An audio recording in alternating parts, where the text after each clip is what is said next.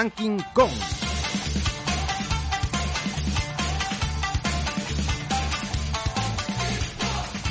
¿Qué tal? ¿Cómo estáis? Espero que muy bien. Nosotros bien, sin entrar en detalles. Y como no quiero entrar en detalles, lo primero que voy a hacer, ya sabéis que es lo que me gusta, saludar. Me voy a ir a Londres, Pompe. ¿Qué tal vas por ahí por la isla? Buenas rankingcones, pues bien, aquí preparados para darlo todo. Bueno, Alex, Dubai, ¿qué tal van las cosas por allí por el desierto? Hola, fenomenal. Ahora ya hemos entrado en el, en el periodo en el que se puede salir de casa. Estupendo. Y Dani, Madrid, ¿qué tal te trata la capital del mundo? ¿Qué diría Pompe? Bueno, yo estoy aquí un poco fastidiadete, un poquito malito, después de un susto importante por si era el bicho que me había poseído, pero después de descartarlo he decidido venir a tope a Ranking Con para recuperarme y, y seguir para adelante. Fenomenal. Pues nada, yo entrando apenas en detalle bien, pero sobre todo a mí lo que me pasa es que tengo ganas de salir de aquí, tengo ganas de viajar. Porque como ya sabéis, y si no lo sabéis, pues os lo cuento ahora, a nosotros nos gusta muchísimo viajar, además de comer, y hace tiempo que no lo hago. Ese es un amor ese de conocer sitios nuevos, que lo compartimos en Ranking Kong, que no es incompatible con lo de comer, de hecho, es hasta complementario.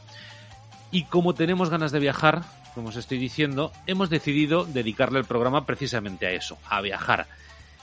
Y como también sabéis seguramente si nos habéis escuchado alguna vez, nos gusta darle una vuelta de tuerca a las cosas y por eso queremos descubrir sitios que se salgan de lo normal. Mirad si es amplio eso, pero por, por darle un poquito de, bueno, en fin, un poco de gracia. Y para que os hagáis mejor la idea de esto que os estoy contando, tenemos a Pompeyo, que nos ha preparado una suerte de introducción. Pompe, ponnos ahí el tema. Pues sí, hoy para no romper la norma de este programa os vamos a volver a sacar de vuestra zona de confort y también de la nuestra, que es realmente lo que venimos a hacer aquí, ¿no?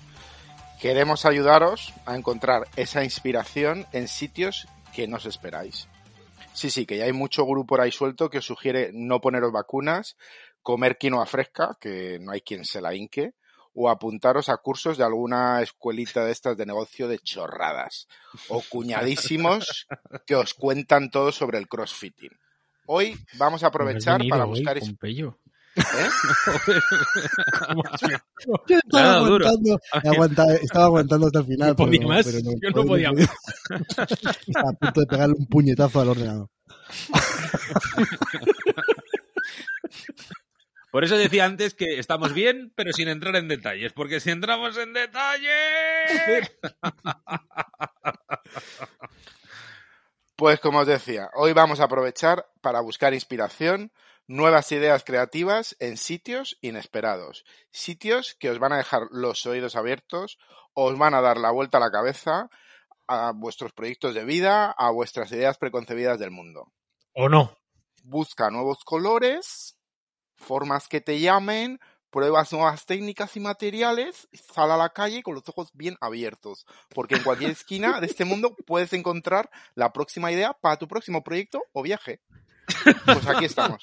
Y yo pensaba que era el, el que estaba enfermo de este grupo. Madre mía. Tú tienes un malestar físico, Dani, pero el psíquico Bueno, bueno, físico es a repartir, y- ¿eh? a repartir entre los cuatro.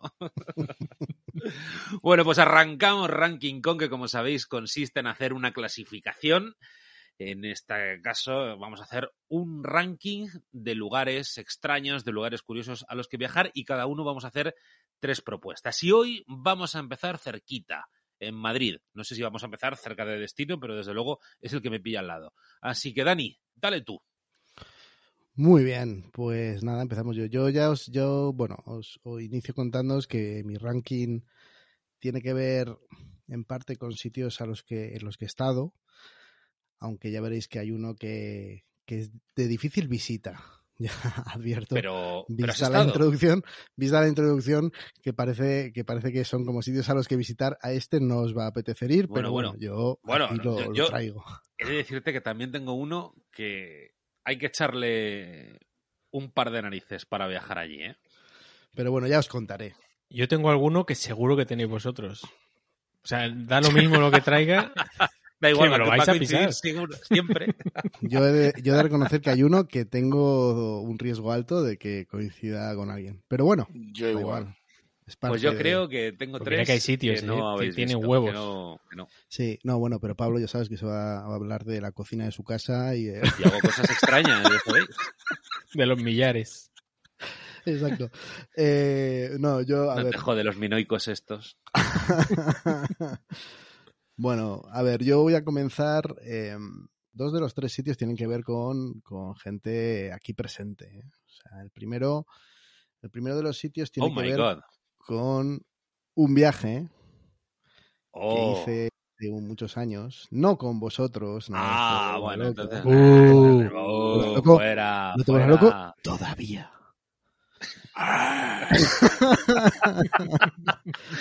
Eh, bueno, es un viaje que, eh, que, bueno, me lo recomendó el, un miembro de- del podcast hace muchos años y que, bueno, por motivos que no vienen al caso, aunque ya los hemos comentado, pues bueno, fue un viaje bastante importante. Perdona, Eh, Dani, perdona, perdona un momento, un momento. Eso del Dime. miembro del podcast, te lo recomendó el miembro del podcast. Yo creo que requiere un poco de explicación. Que requiere un... No, bueno, es una explicación sencilla. ¿De quién era el miembro? ¿De quién era el miembro? Claro. A ver, aquí solo hay un miembro del podcast que es Pompeyo. Que viaja. El resto somos, ple- somos participantes. El miembro del podcast sabemos que es Pompeyo.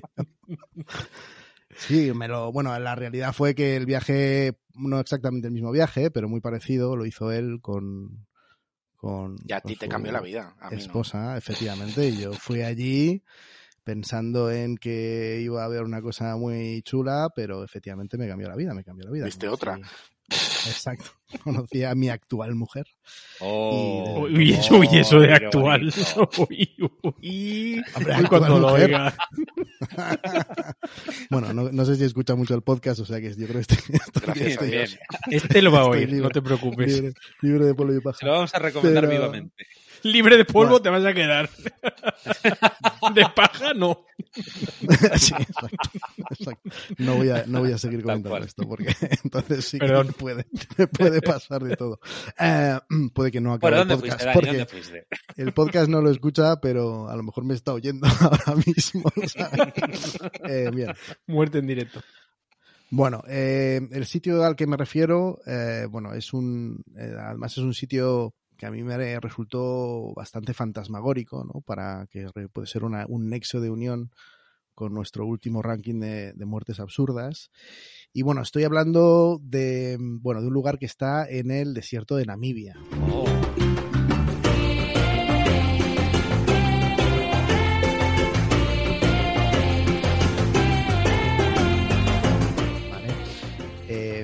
De por sí el desierto de Namibia, que es uno de los desiertos más, más antiguos del mundo, es un lugar bastante mágico, con su arena rojiza, que recuerdan un poco a lo que es la superficie de Marte. Y allí se encuentra, a ver, que voy con la pronunciación, Death Valley, que la traducción es el pantano muerto. Un lago cerco de, arcilla blanca situado entre las dunas más altas del planeta, que llegan a medir entre 300 y 400 metros de altitud. Aquí yo traigo una de, mis anécdotas también de, ese, de ese viaje. Bueno, hay muchas, pero esta en concreto relacionada con las dunas. Porque bueno, una de las, de las actividades que se suele hacer en el desierto de Namibia es ir a, a una de las dunas más grandes que hay eh, a ver amanecer, ¿no? Muy temprano por la mañana. Y una es una duna que mide 400 metros de altura. Bien, yo fui con mi estado eh, de... Con lo que cuesta subir una duna, por cierto. Exacto, exacto. Lo que cuesta subir una duna y lo que me cuesta a mí subir una, una escalera. O sea, que imagínate la mezcla de las dos, la combinación de las dos cosas, terrible. Pero es que no solo con eso, se me ocurrió ir detrás de un inglés que luego me confesó dos cosas cruciales. Una, que corría maratones y la Ah, segunda, que tenía pánico a las alturas. Con lo cual, echó a correr para arriba a un ritmo brutal para no mirar hacia los lados, las caídas que tenía a los lados, y yo no se me ocurre otra cosa que seguirle hasta, no sé, de los 450 metros, 25, ¿no? Más o menos. A los 25 metros yo, mis piernas decidieron dejar de funcionar, ya que mi cerebro parecía que no estaba funcionando para unir los cabos de la situación y, y me, bueno, o sea, que si me muero, la gente que estaba siguiéndome en la fila, como había prisa para llegar antes del amanecer, se empezó a cabrear, recibí insultos múltiples en varios idiomas, o Qué sea, bonito. y me quedé a mitad de la duna porque no podía más, entre otras cosas, porque fue uno de los pocos días al año en el desierto de Namibia que estaba nublado. Entonces dije, por culo, digo, si no se va a ver nada, ¿sabes? me quedo aquí en la mitad. Y sí, fue, fue bastante, bastante terrorífico. A todo esto, Elisa tiró para adelante, ¿sabes? Y, y pasó de mí como si no, como si no era un mañana. Pero bueno, en fin. Pero volviendo al sitio que os contaba, ¿no? A ver, comentar que el, el sitio, a ver, tiene un aspecto fantasmagórico porque eh, hay unas eh, acacias de más de 700 años de antigüedad que siguen estando en el, en el lago. Eh, esas acacias surgieron cuando, cuando el río Sauchaf inundó la zona en concreto y se secaron una vez que el clima evaporó el agua y las dunas se encargaron de aislar el, el sitio pues de, de posibles crecidas adicionales del río, ¿no? Los árboles se han mantenido sin petrificarse y sin descomponerse por lo, por lo seco del clima y la constante exposición al sol los ha quemado, transformándolos en la madera en, en un negro que genera un contraste brutal entre pues, el, el blanco del suelo, el rojo del, del desierto. Y la verdad es que bueno, es un sitio que es muy visitado, hay mucho turista, ¿no? Que eso rompe un poco la magia, ¿no? Pero, pero si, si te lo imaginas como, como si se lo encontrase una persona que va por el desierto de Namibia y, y que ha conseguido sobrevivir y, y, de repente encontrarse un sitio así con los árboles negros, el sitio blanco, es, es, es un sitio bastante extraño, bastante curioso y, y, este sí merece, merece la pena visitar, ¿no? Y no sé si tú, Pompeyo, llegaste a ir a... Sí, sí, sí. Luego fuimos a un museo donde había como otro, otro bosque también petrificado que estaba como ya destruido, ¿no? Estaba en el suelo. También, no sé si has visto los, los árboles estos típicos de Namibia que son rarísimos, ¿no? Que son, tienen como ramas con aloe veras, ¿no? Que es el símbolo de Namibia. A ver, el viaje se podría haber mencionado varias, varias historias, ¿no? Yo, yo lo que pasa es que ese sitio sí que es cierto que lo tengo en la cabeza como algo único, como algo súper extraño, ¿no? Que, que, yo no había visto nunca y que en, en, en, la vida, ¿no? De repente estar ahí en el rollo rojo y de repente que aparezca ahí una especie de lago blanco con los con, con las acacias negras y tal, me parece un sitio eh, bueno, el, espectacular. Hablando de, del paraje que has descrito, no sé si conocías la historia de, de que había un, un, árbol, un único árbol que era el más remoto de, you know, de todo el planeta. Estaba como a 250 millas del, del, árbol más cercano y estaba en medio del desierto en el, en el Sáhara de, de Níger. Y, y, un tío se chocó con el árbol. en 2013 y, Pero y en lo coche, destrozó. en coche, en coche, sí, sí, en coche. Se chocó con el coche en el árbol y lo mató. Hostia. Probablemente borracho, ¿Y, por supuesto. ¿Y, ¿Y, él sobrevivió? ¿Él sobrevivió? Sí, sí, él sobrevivió. Sí, sí, sí. Uy, hay, hay toda una si no historia. Era para el programa de muertes absurdas, ¿eh? Totalmente. Perfectamente, perfectamente. La del árbol, ¿no? Sí. Antes, había, sí. An antes había un árbol y ahora hay un coche y un señor muerto. Imaginaos, porque es que además, al parecer, eh, ese árbol lo utilizaban las tribus y tal, y bueno, y otros viajeros para orientarse. Claro, el tío tumbó el árbol. Joder. Así que, sí, no solo se cargó al, al pobre. Era una acacia, ¿eh? Por cierto. Claro, el primero que fuera allí el día que quitaron el árbol, una putada, ¿eh? Se no lo han encontrado. Es el, es el tío ese que desapareció, que contó Pompeyo. El australiano. Bueno, venga, ¿quién me toma la, quién me toma la palabra con el, con el ranking de sitios extraños? Venga, O Alex, ¿te animas? Venga, pues me animo. Yo. Así no te, sí, así no te pisamos. Y si pisas, pisas tú. Si Pues yo te digo que me habéis dado, me habéis dado el primer puesto, lo cual tiene una pinta de que me voy a joder a uno de los sitios. Pero vamos, Bueno, ya veremos. Ya, pero bueno, no, pero, pero no pasa nada. Pero perfecto, Ah, vale. iba a decir el tío. Bueno. Perfecto, fenomenal. Os voy a contar cómo he hecho el ranking. Y, y es que volvemos al formato tradicional de tres, eh, tres nominaciones cada uno, ¿no? Entonces, he elegido el sitio más impactante en el que he estado y luego dos sitios a los que me gustaría ir. Uno eh, natural y otro creado por el hombre. Entonces, como ya he hecho en algún otro programa, eh, os voy a dar a elegir, pero os voy a dar una pista. El sitio más impactante está también en el continente africano. Así que podéis elegir por dónde empiezo. ¿Es Dubai? África. África. Sudáfrica. Sudáfrica. No. Que empiezo por. empiezo entonces por ese. Mira. Yo te digo una cosa, eh, Alex. Si no llega a ser porque tú ya hiciste una de Dubai y nos contaste las cosas alucinantes que hay allí, es un destino de los que yo hubiese elegido hoy, vamos, sin pues dudarlo. A ver, si, lo eliges y venís a verme. Sin vergüenzas. Eso es otra cosa, claro. Sin vergüenzas. bueno, mira, como no os decidís, voy a quedarme en el, en el continente africano y no Sudáfrica. Eh, estoy hablando de un sitio donde te puedes dar un bañito relajante en una piscina natural, pero una piscina natural un poco extraña. Está simplemente porque está a 108 metros de altura. Ah, ¿Se os ocurre dónde puede ser? Sí, sí. No, eh, Catarata, Victoria. Correcto total. Correcto total. Estamos hablando de las cataratas Victoria, concretamente con lo que llaman el Devil's Pool, que os contaré al final un poco la, historia, ¿no? En este... déjame solamente decirte una cosa, que al palo. Al palo, has estado ahí. Al palo, o sea, a punto, sí. Sí, porque iba a hablar del viaje y al final estaba ahí y, bueno, continúo. Pues, pues, mira, bien, buena coordinación esta vez. Exacto. Bueno, pues las cataratas Victoria están en la frontera entre Zambia y Zimbabue y, bueno, son, son un salto de agua sobre el río Zambeze. Tienen más o menos un kilómetro 700, más o menos, y de anchura, y como he dicho, pues 108 metros de altura, que es casi el doble que las cataratas del Niágara. Eh, por ahí, bueno, algo comparable serían las cataratas de Iguazú entre Argentina y Brasil, o los saltos del Moconá, que también está entre, entre Argentina y Brasil. Fueron declaradas Patrimonio de la Humanidad en 1989 y bueno, no es de extrañar por qué, porque bueno, para empezar el enclave y llegar hasta allí es una auténtica pasada, eh, la fauna que te encuentras eh, simplemente estando en el hotel es, es, alucinante. Y bueno, pues cualquiera que lo haya visitado. ¿Te refieres a, otros, a otros invitados en el hotel o a animales? Bueno, de todo, pero puedo contaros una anécdota si queréis y esta también voy a lanzar un recuerdo.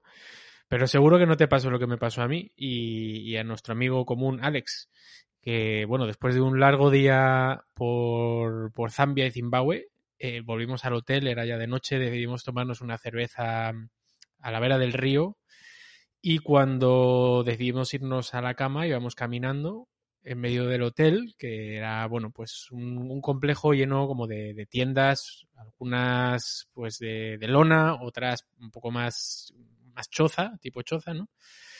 Y según estamos yendo, un guarda nos para y nos dice, ¡eh, cuidado! No sé pero ¿qué pasa? Y, y dicen, mirad ahí. Y como a unos 50 metros de nosotros, en medio del hotel había un hipopótamo. que si, que si el tío no nos lo dice, pues tranquilamente nos cruzamos con él. Pues y son unos bichos peligrosísimos, ¿eh? Pero peligrosísimos. los rinocerontes, son Mira, territoriales, son los búfalos. Yo en, en una anécdota con un hipopótamo también me pasó cuando estuve en Sudáfrica en el Mundial. Em, bueno, eh, viajé solo y, bueno, me pillé, tenía un amigo que era sudafricano y le dije, oye, ponme en el, mejor sitio para hacer un safari y tal, ¿no? Y fue, fue un hotel eh, espectacular, ¿no? Y entre otras cosas, desde la piscina tú tenías una especie como de balcón elevado y veías abajo una especie de charca en la que había dos, dos hipopótamos que te digo la verdad, en los tres días que estuve allí no se movieron nunca, o sea, que a lo mejor eran de plástico, también te digo, pero bueno, que era bastante impresionante, ¿no? Y cuando llegaron los argentinos, los fans argentinos de, del fútbol, dos se metieron en la charca para hacerse una foto al lado del hipopótamo, tío. No me lo puedo creer. Te lo juro. Que el, el, dueño del, del, sitio, porque el sitio era pequeño, ¿no? O sea, y no había mucha gente. Bueno, salió gritando, no sé qué, tal. Bueno, y luego cuando me fui yo de allí, que yo creo que, claro, iba solo y tal, el que menos la había liado de todos, me, la, la, la, mujer del, del, señor me decía, eres el mejor, el mejor visitante que hemos tenido en todo el verano. Vuelve cuando quieras, no sé qué, claro, ¿sabes? Los otros debían de mamarse todas las noches, no sé qué, liar la parda y tal. y yo iba más al safari y a mi rollo. Y sí, sí. pues lo contaron de, lujo, de, milagro, vamos, porque son peligrosísimos. No, no, sí, sí, es el animal que mata más personas, ¿no? En África. efectivamente. Bueno.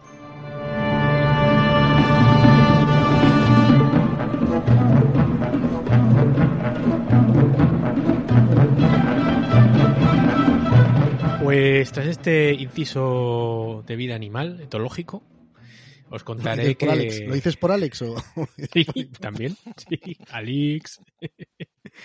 Bueno, os contaré que, encima, vamos, eh, hay un puente que une los dos países, porque claro, cada lado de la catarata pues eh, da un, es, es, parte de un país.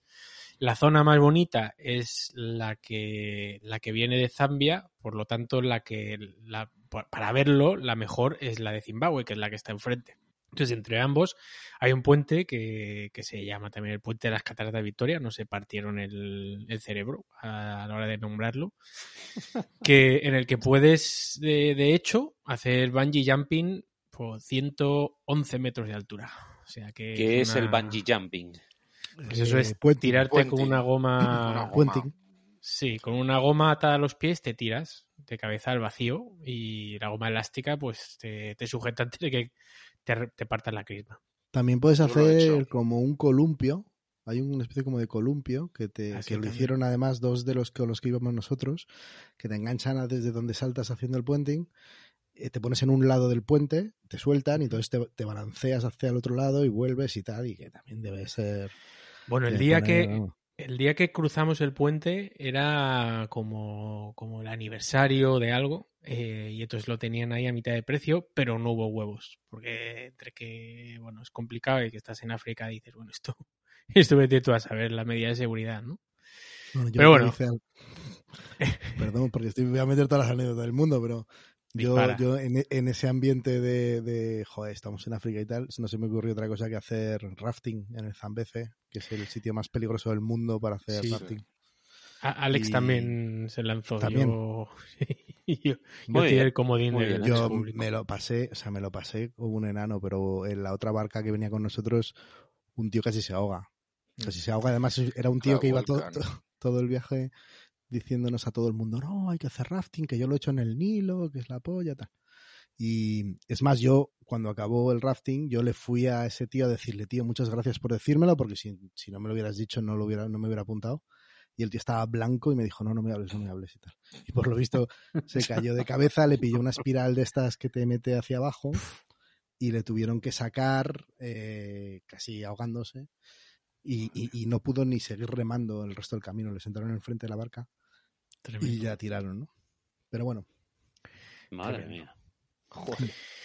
Bueno, pues el descubrimiento de las cataratas fue eh, por el doctor Livingstone, supongo. Supongo. Sí, David Livingstone, que bueno, pues visitó las cascadas en 1855 y le dio el nombre de, la reina Victoria. Aunque el nombre local de verdad es Mosi Oa Tunia, que significa el humo que truena. Uy, qué bonito. Mucho más bonito, que las cataratas Victoria. Sí, sí. Entonces, bueno, en la estación lluviosa, que es entre finales de noviembre hasta principios de abril, pues el agua va a tope hacia abajo, la pulveriza, entonces parece que, que llueve hacia arriba y por eso pues lo llaman lo del humo que truena porque hay un montón de humo. Y en el resto del año, pues sigue cayendo agua, pero, pero puedes cruzar, digamos, el río a, pie. De hecho, para llegar al, al punto que, que digo yo del Devil's Pool, pues tienes que cruzarlo a pie. Entonces, como decía, tienes que darte un paseo a lo largo del acantilado y la verdad que esta es la parte, aunque no lo parezca, es la parte más peligrosa del viaje, porque eh, normalmente pues hay fauna, como decía, y pues hay cocodrilos, hay hipopótamos, hay historias, y aunque el río está bastante seco, pero bueno, pues es que realmente no, no los ves. Y bueno, pues os quería contar que el Devil's Pool este no es más que una especie de, de piscina que, natural que está al borde de la catarata, que puedes cruzar a nado y de hecho, pues cuando sacas el brazo por el borde, pues, pues estás, te estás descolgándote por la propia catarata. Es bastante impresionante. Ahí nunca ha habido, al parecer, no hay, no hay accidentes. eh, registrados. Sí que hay algún accidente en el trayecto que os he contado y hubo, un, de hecho, un instructor que se cayó detrás de, un tío que se fue a hacer un selfie o lo que sea y se cayó.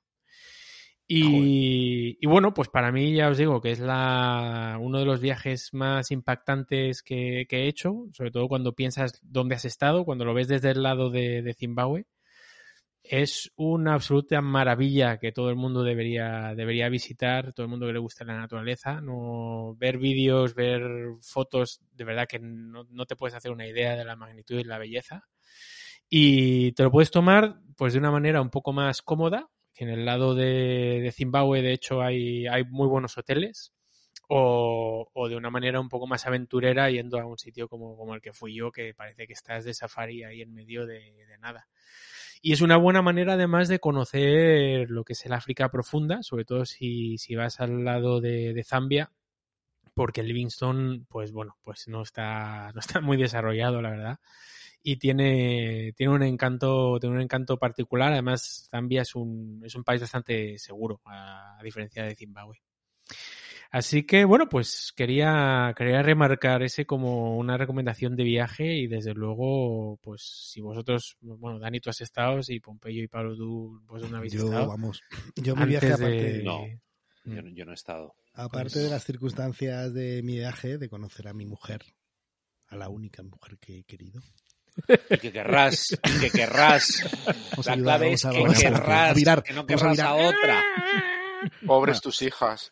Eh, el viaje es una pasada. Yo, yo, yo hice, yo la verdad que estuve en la parte de Zimbabue, en el hotel este que es la leche, eh, eh, porque me lo gané. O sea, porque yo estuve 21 días subiendo a Namibia, Botswana y acabé en Victoria, pero de los 21 días, 15 días estuve en tienda de campaña, ¿sabes? Y claro, uno, o sea, uno tiene una edad ya a la que yo, bueno, es más, el último, el último de este que fue en el Delta de Locabango, la última, la última de las tiendas de campaña, eran tiendas de campañas antiguas, porque las otras, sin ser de lujo, eh, eran bastante grandes y amplias, ¿no?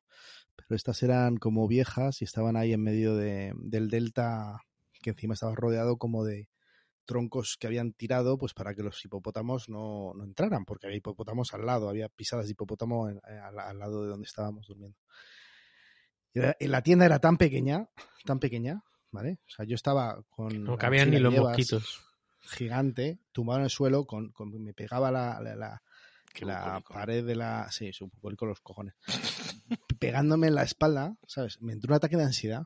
O sea, de decir, o sea, no me puedo mover de aquí, estoy con la mochila en los pies, con lo otro dándome aquí, necesito salir, necesito escapar. Y encima, no claro, las, tiendas de campaña eran tan viejas que cuando intenté salir no funcionaba la crema y era, bueno, Dios Cristo, encima sales y, estás a oscuras completamente, ¿sabes? Entonces te tienes que poner un, un lucero en, en, la frente que, oye, ojo, eh, que mola un huevo hasta que llevas 15 días y estás hasta las narices, como me pasó a mí, que estaba hasta las narices. Y sale, salía ahí, o sea, sin lucero, sin nada, si aparecía un animal me la pelaba, o sea, yo necesitaba respirar y salir de ahí de la ansiedad.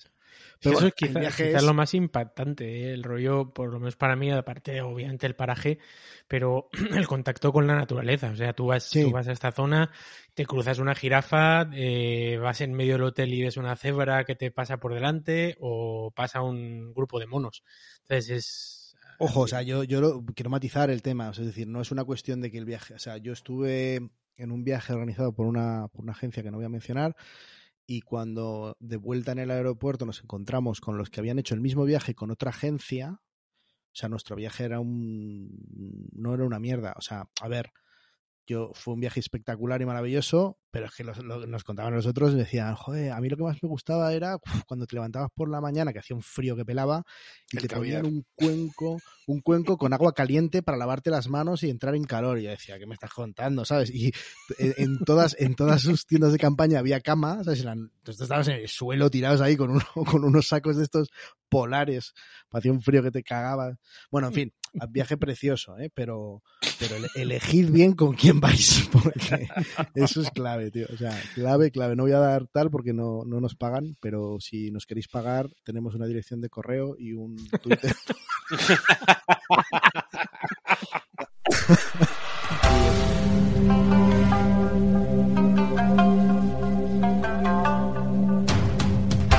Si te apetece decirnos alguna cosa, incluso aunque no tenga nada que ver con el programa, lo puedes hacer a través de nuestro correo electrónico rankingkongpodcast.gmail.com o de nuestras redes sociales en Twitter arroba rankingkongpod y en Instagram arroba rankingkongpodcast.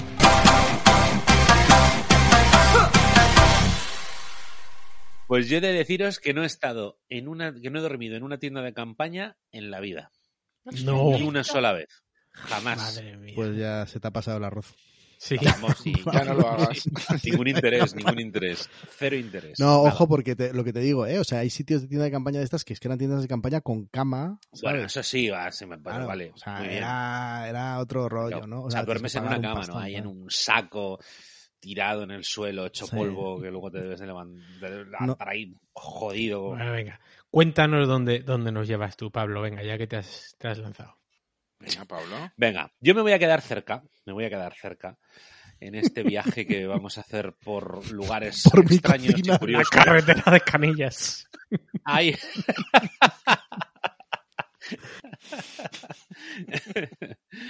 bueno, no, no tan tan cerca, pero muy cerca, porque no voy ni siquiera a salir de la Comunidad de Madrid. Me voy a quedar en Mejorada del Campo. ¿Sabéis dónde está Mejorada del Campo? Hombre. La catedral. Por ahí. Sí, señora. Eso es. Ah, ahí está. Está a 20 bonitos- kilómetros. A 20 Bonitos kilómetros de la bocatas me he comido ahí, eh. O Cuidado, hay un sitio que te pone unos bocatas de un metro que... Ya le has jodido el sitio a Pablo. Sí, No. cachis. Bueno, sigue, Ah, ¿no sigue, es el sitio de los bocatas? Dale, sigue. Hay un sitio de bocatas de un metro, eh. Cuidado. Pero literalmente. Si llegas a haber metro. leído, Pablo, ya otro gallo cantaría. Venga, sigue, sigue. Venga, tirando.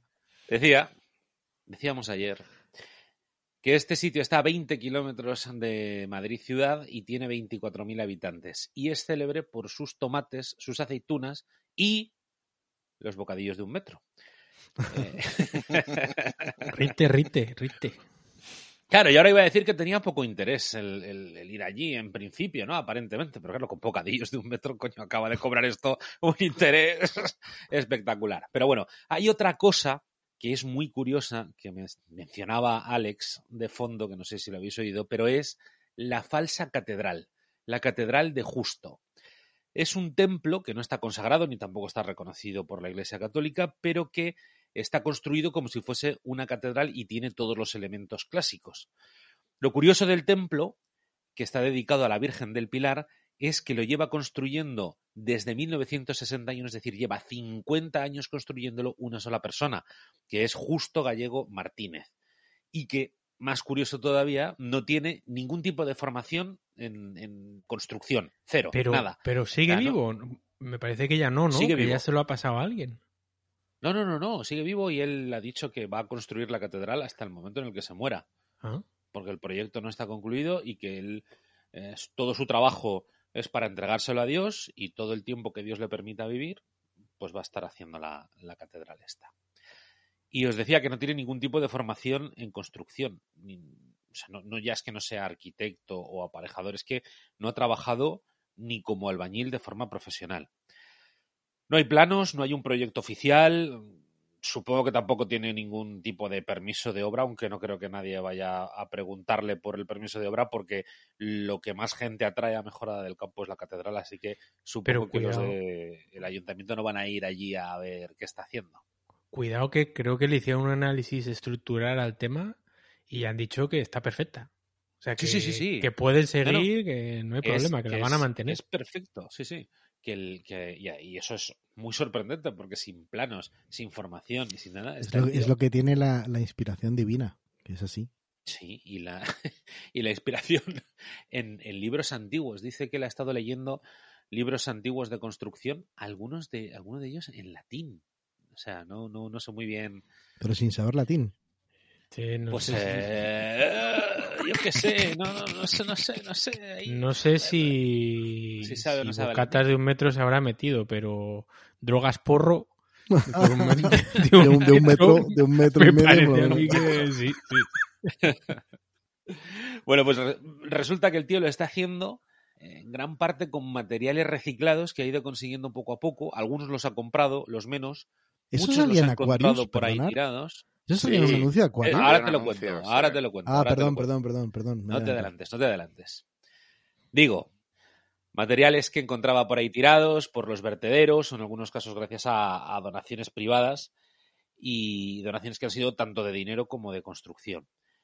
Y bueno, pues podéis imaginaros lo curiosa que es la catedral, el aspecto tan peculiar y tan raro que tiene, ¿no? ¿Has estado? No. Yo he estado por fuera pero y, la verdad es que para ser un sitio así, o sea, algo construido amateur, tiene es pintona, ¿eh? O sea, se ve cutre porque además la fachada está sin terminar, por lo menos cuando fui yo, hay partes de distintos materiales, como Pablo decía y tal, o sea, no está como con un revestimiento homogéneo y tal, pero con sus columnitas, hay formas redondeadas, la verdad que, o sea, para, para ser, para venir de donde viene, está, está muy digna, ¿eh? Y es lo que tú decías, Alex, que, que le han hecho un análisis y está perfectamente construida y es y las dimensiones son impresionantes porque no es nada chiquitita la, la catedral, no es un templito que se ha montado ahí el tío, no, no, no. Ha construido 7.470 metros cuadrados de superficie. Mide de alto 35 metros de altura y tiene una cúpula que es muy impresionante, es muy grande y que es lo que, lo que más le ha costado construirlo, ¿no? Y por tener, tiene hasta una cripta. O sea, que es que ¿Y se puede entrar? ¿Sabéis si se puede entrar? Sí, sí, sí, sí, sí, sí, sí, puedes, puedes. Yo no he entrado, pero, sé que sí. Oye, esto la delegación madrileña de Ranking Con que se haga un Oye, pues podemos ir... Que además, en mejorada, yo también alguna vez de estos viajes locos que, he hecho he parado a tomar alguna tapa y, oye, ni tan mal, ¿eh? De un pues metro. podemos hacer una, una excursión allí a comer un bocadillo de un metro y ver la catedral de Justo.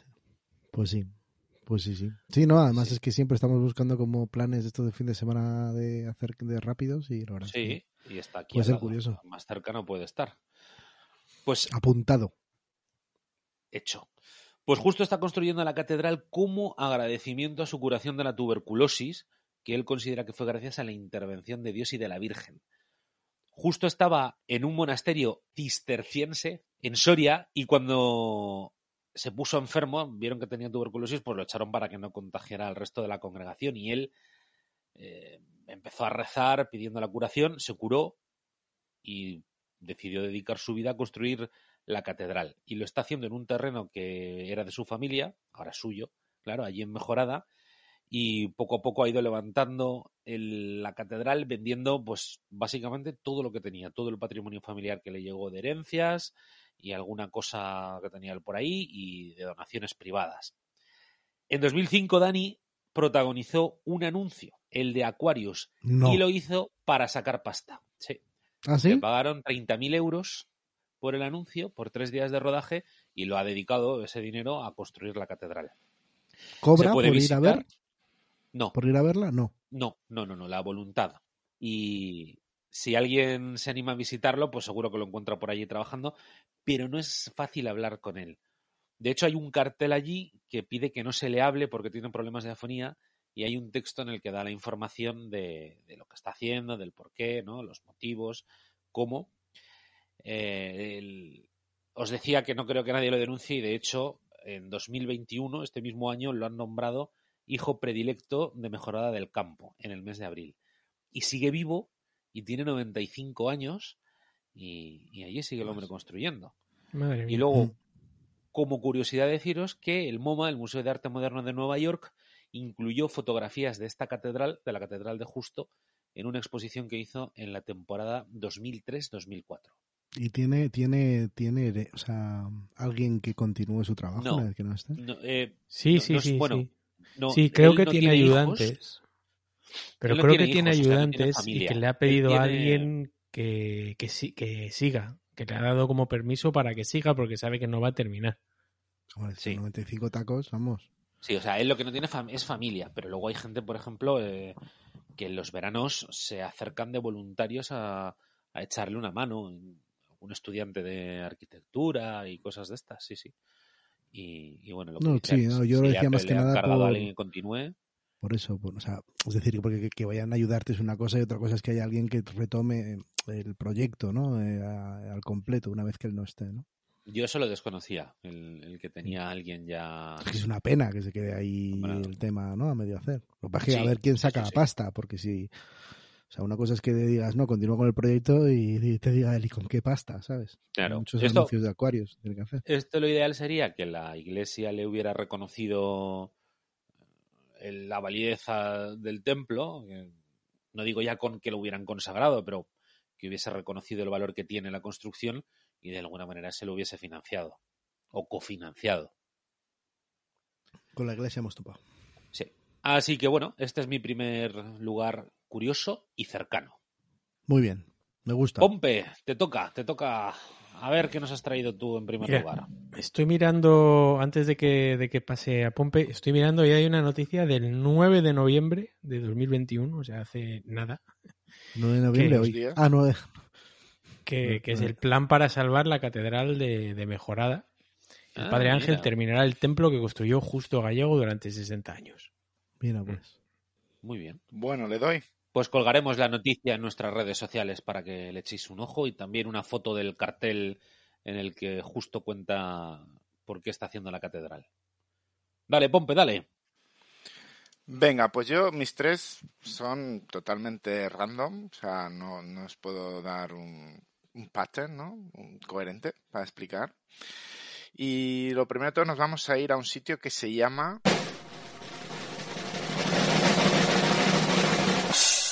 Tuba. ¿Conocéis? Mm. Tuba o mm. Tubán, que es un sujeto que no predicado federal de Rusia.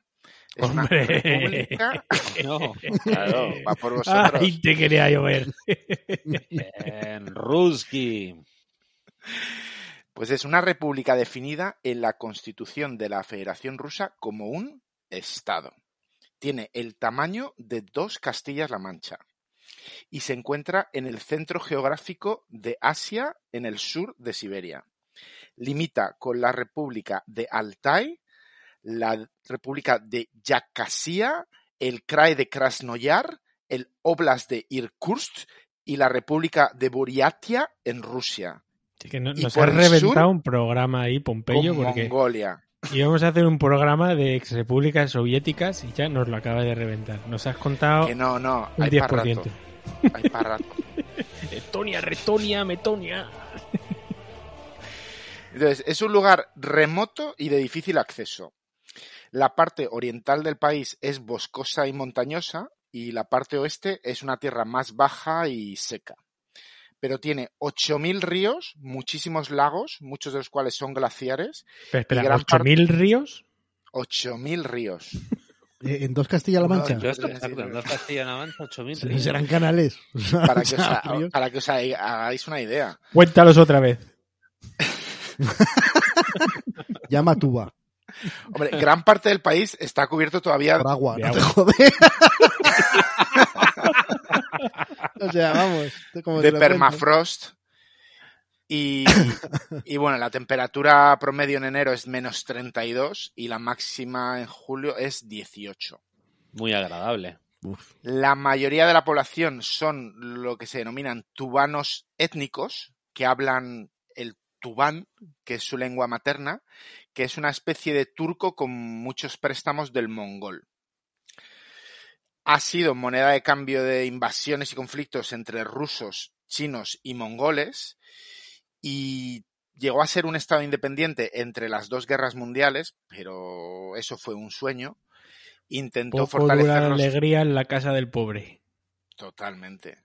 Intentó ajuntarse con Mongolia y establecer el budismo como religión, pero a la Unión Soviética no le gustó nada y orquestó un golpe de Estado en 1929 con cinco jóvenes tubanos de la Universidad Comunista de los Trabajadores del Este de Moscú. Casi nada, ¿eh? Ahí es nada. Y fue, fue anexionada en 1944 de una forma un tanto autoritaria, con parlamento, pero sin referéndum. Y entonces pasó a gobernar como líder del Partido Revolucionario del pueblo de Tubán, un tal Salchaj Toka, que recibió el título de primer secretario del Partido Comunista de Tubán, como no puede ser menos, y se convirtió en el gobernante de facto hasta su muerte en 1973. Todo muy democrático. Una cosa muy democrático, muy democrática todo. Entonces, el país tiene dos religiones que están muy extendidas. Una es el budismo, el budismo tibetano, y luego otra, que es de lo que os voy a hablar un poquito, que es lo rarito de aquí, el chamanismo tubano o tengrismo. Esto le pega mucho a Nicolas Cage. ¿eh? Sí, totalmente. tenía, que tenía una, una calavera mongol, ¿no? Que tuvo que volver, ¿no? ¿Cómo fue? Un fósil o... Sí, una cabeza reducida, ¿no? Sí, eran cabezas reducidas de los jíbaros. Pues bueno, este chamanismo tubano es una religión tradicional antigua de los hunos y los turcomongoles que incorpora elementos de chamanismo, animismo, toteísmo y culto a los antepasados. Hay que decir que es uno de los pocos lugares tuba del mundo donde se conserva la forma original del chamanismo y es considerado como un núcleo religioso del desarrollo de la civilización euroasiática. Entonces, el chamanismo presupone la existencia de espíritus buenos y malos, a David el gnomo, que habitan las montañas, los bosques. Soy un gnomo que habitan las montañas, los bosques, el agua, los cielos y el inframundo. Y el mediador entre el hombre y los espíritus es... Qué mala, qué mala suerte de todas maneras porque no has dicho los ríos, o sea, no sé, no sé ese espíritu que pega en la zona, pero bueno. El agua. Es, el, el mediador es el chamán y se cree que con la ayuda de los espíritus el chamán puede curar a los pacientes y predecir el futuro. Entonces es el chamanismo. Entonces ellos lo que tienen es un chamanismo tubano o, que, o tengrismo. ¿Miguel Bosé, ¿Miguel Bosé nació allí o...? Sí, seguro que ha estado.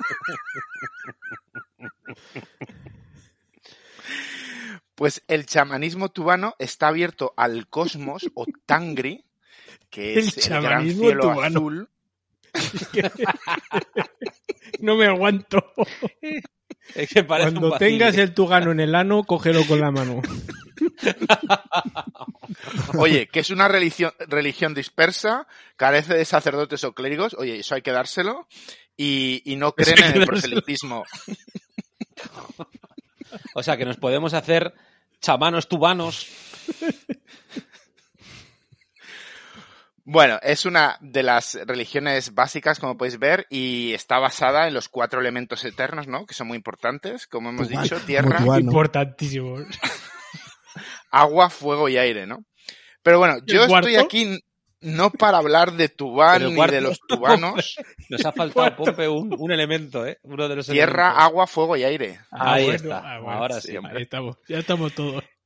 Yo os vengo a hablar de una cosa específica, no solo del chamanismo tubano, sino de la cultura de esta gente que habita en yurtas, ¿no? O tiendas de campaña típicas de mongoles, con tradiciones distintivas no solo de religión, sino de cocina, de arte y de música. No sé si habéis oído hablar de la música tubana. Tocan la tuba. Claro. Tocan la tuba. Porque vamos, joder que tiene un canto de garganta muy especial. El come en el que el cantante canta con un tono de base y con uno o hasta tres sobretonos más simultáneamente. Y hay un cantante. Lo hemos, lo hemos notado, Pompeyo, en tu. Famosísimo, que se llama Congar Ol Ondar. Hombre, claro, famosísimo.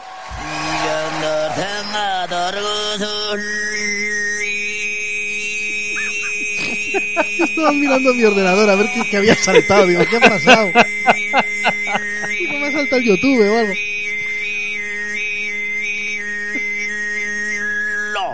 Madre mía.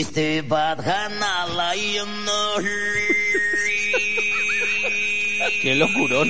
Bueno, ahí le tenéis. A ver que haces un programa de, a ver que haces un programa de música, eh. Cuidado, ahí lo dejo. Lo mismo, lo mismo, lo mismo. Imposible, imposible igualarlo, imposible igualarlo. Puedes intentarlo, pero no lo puedes igualar. Me encantaría, por favor, no sé si, yo qué sé, sé que, eres muy reservado para estas cosas, pero si pudiese hacer una pequeña imitación simple de, esta canción, que es un éxito popular. Sobre todo de la parte más rítmica.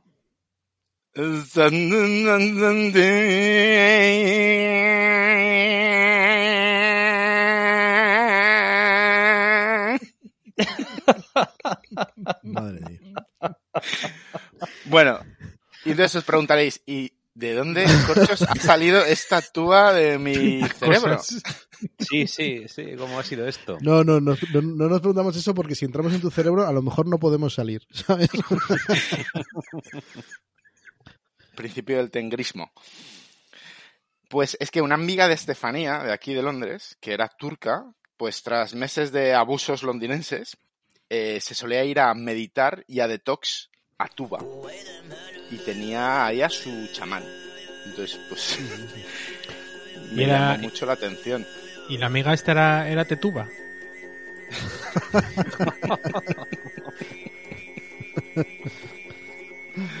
Hostia, tío. Qué locura. La gente que conoces, eh, tío. O sea, yo alucino de todas maneras. O sea, lo de Londres debe ser yo todavía recuerdo cuando estaba yo en Ucrania preguntando si alguien conocía a alguien de Dones y me contesta Pompeya por Facebook diciendo que una compañera suya conoce a un policía que tiene pisos para alquilar en Dones. Y yo digo, ¿pero qué me estás contando? Que había que ver al policía. ¿eh? Si decimos eso. Y al, traductor. Si decimos eso nosotros, imagínate lo que deben decir sus amigos de Pompe. Conozco un tío con un tubano pronunciado de pura cepa. Qué grande. Me alegro bueno, usted. Bueno, Dani, pues sigue tú, a ver. esto, a ver cómo... esto es jodido, ¿eh? Es muy, es muy complicado, ahora es muy complicado. No, me, me, habéis jodido, me habéis jodido la vida. Pero bueno, da igual. Yo ahí tiro, yo ahí tiro. Tira. Además voy, o sea, voy siempre detrás de Pompeyo. esto, esto, está mal hecho. Bueno, ¿Pompeyo o el A ver, el segundo sitio, eh, el, orden del ranking. Pompeyo está oh, hecho a su manera. Oye, esa cancioncita que nos has puesto, Pompeyo, se me ha quedado grabada en el cerebro. O sea, ahora mismo solo escucho el, la reverberación. sí. Luego te la mando para que puedas dormir bien. No, que no la escuche tu perro, tío, que ya ahí sí que se puede ser el estrés máximo, tío. O sea, o sea y hasta aquí el último programa de Alex. Tremendo. Hostia. Bueno, bueno, vamos, yo voy a bajar un poco a, a, la playa del planeta Tierra, ¿sabes? Después de este viaje, viaje cósmico por el mundo chamán.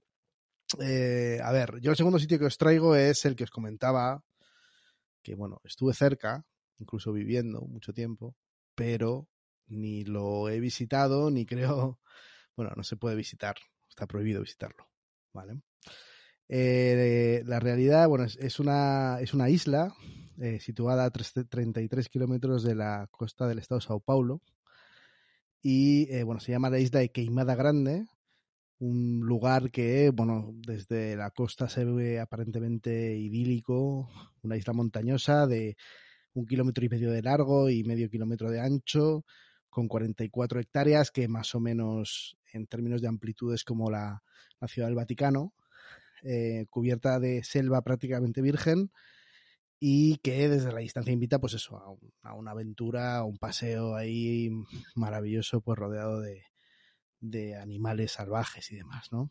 La realidad es que la isla tiene una característica que la hace bastante extraña o singular, ¿no?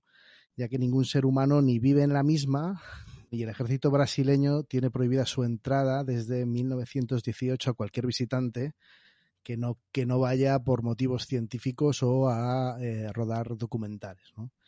Y es que en ese trozo de paraíso habitan más de 2.000 víboras que son las más venenosas del mundo. Madre. Lo que supone más o menos una serpiente de estas por cada metro cuadrado.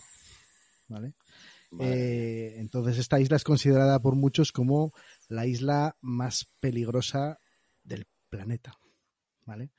Las serpientes que allí habitan además son, son serpientes que son autóctonas y endémicas, no existen en ninguna otra parte del mundo.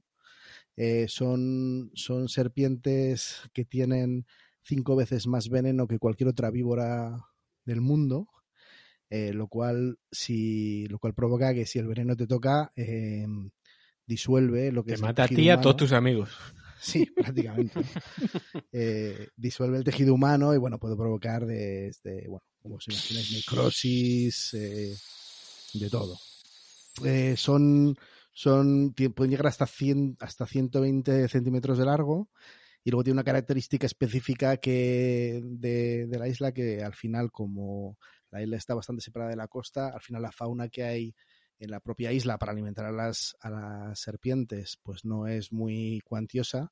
Entonces han aprendido a trepar en los árboles para poder comer los, los, los, pájaros, claro, que o viven allí o están de paso, ¿no? Entonces, claro, o sea, es una cuestión de ir mirando el suelo por si acaso, ¿sabes?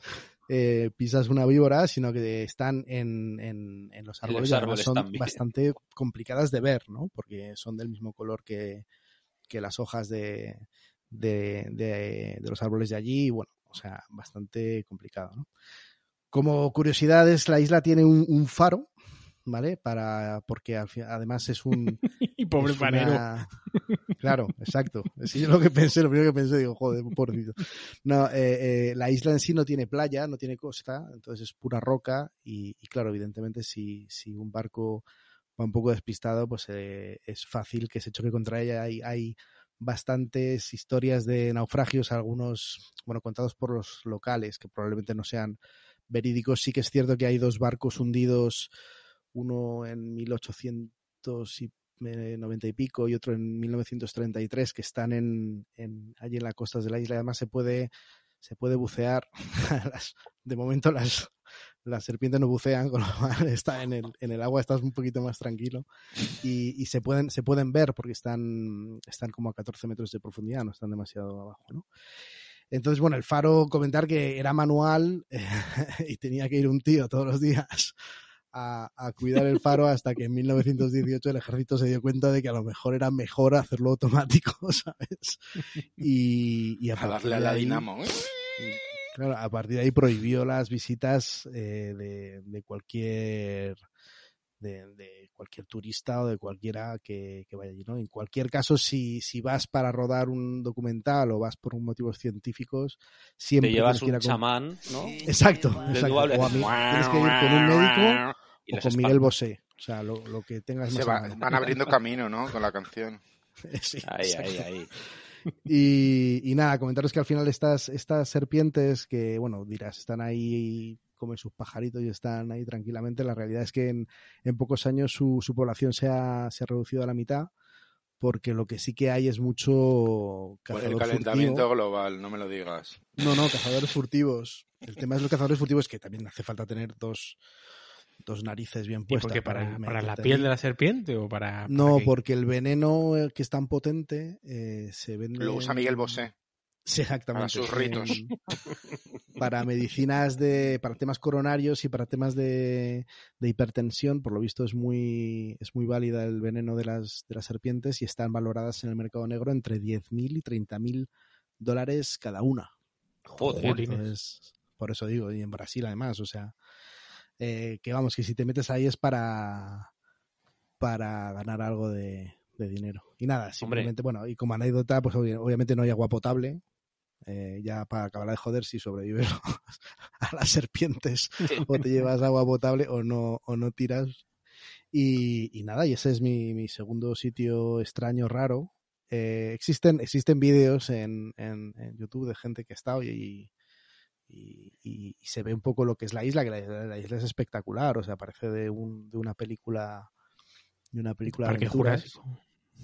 Sí, porque es una montaña, tiene una montaña, es prácticamente montañosa, con, con, una montaña que se puede caminar casi en el vértice de la montaña y a los lados es todo selva, ¿no? Lo que pasa es que, claro, como para ir, ¿no?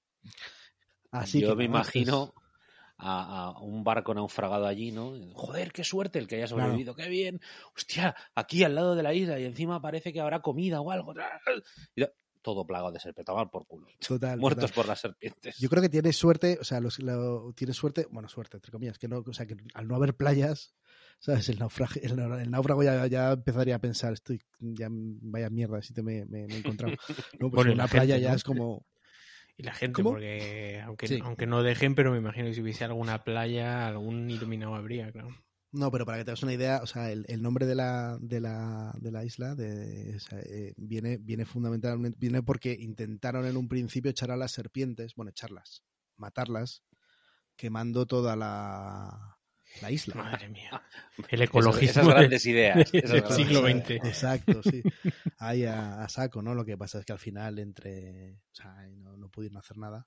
A saber cuántas víboras había antes de que quemaran la isla, ¿sabes? A lo mejor había eh, tres veces más, ¿no?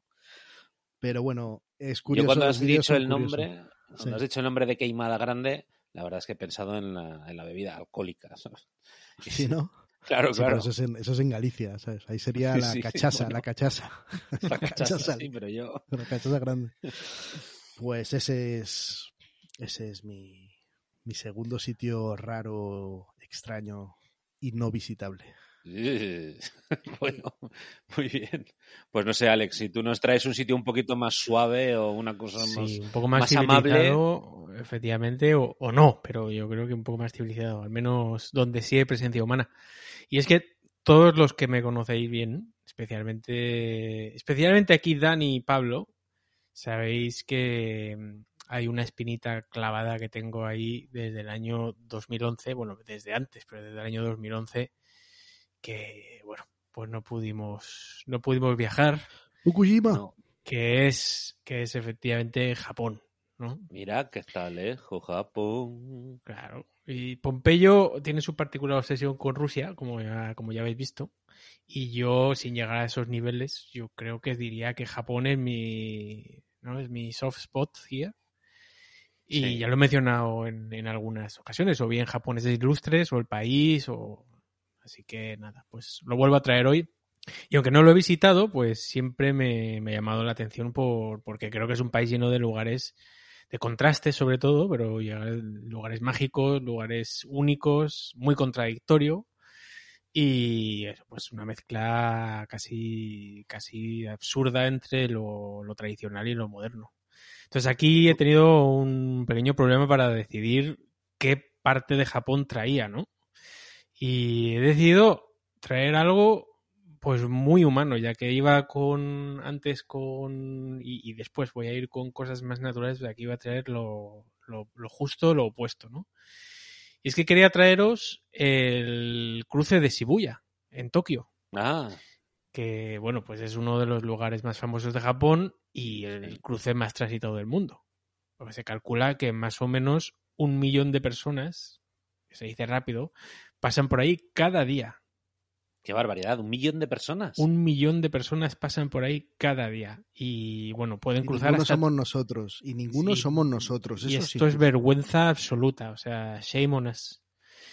Y, bueno, pues pueden cruzar hasta 3.000 personas al mismo tiempo cuando el semáforo se pone en verde, ¿no?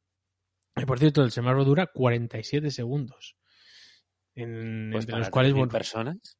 Sí, 3.000 personas, pero sabéis que es se puede cruzar ese en diagonal, ¿no? O sea, se puede cruzar en todas las direcciones.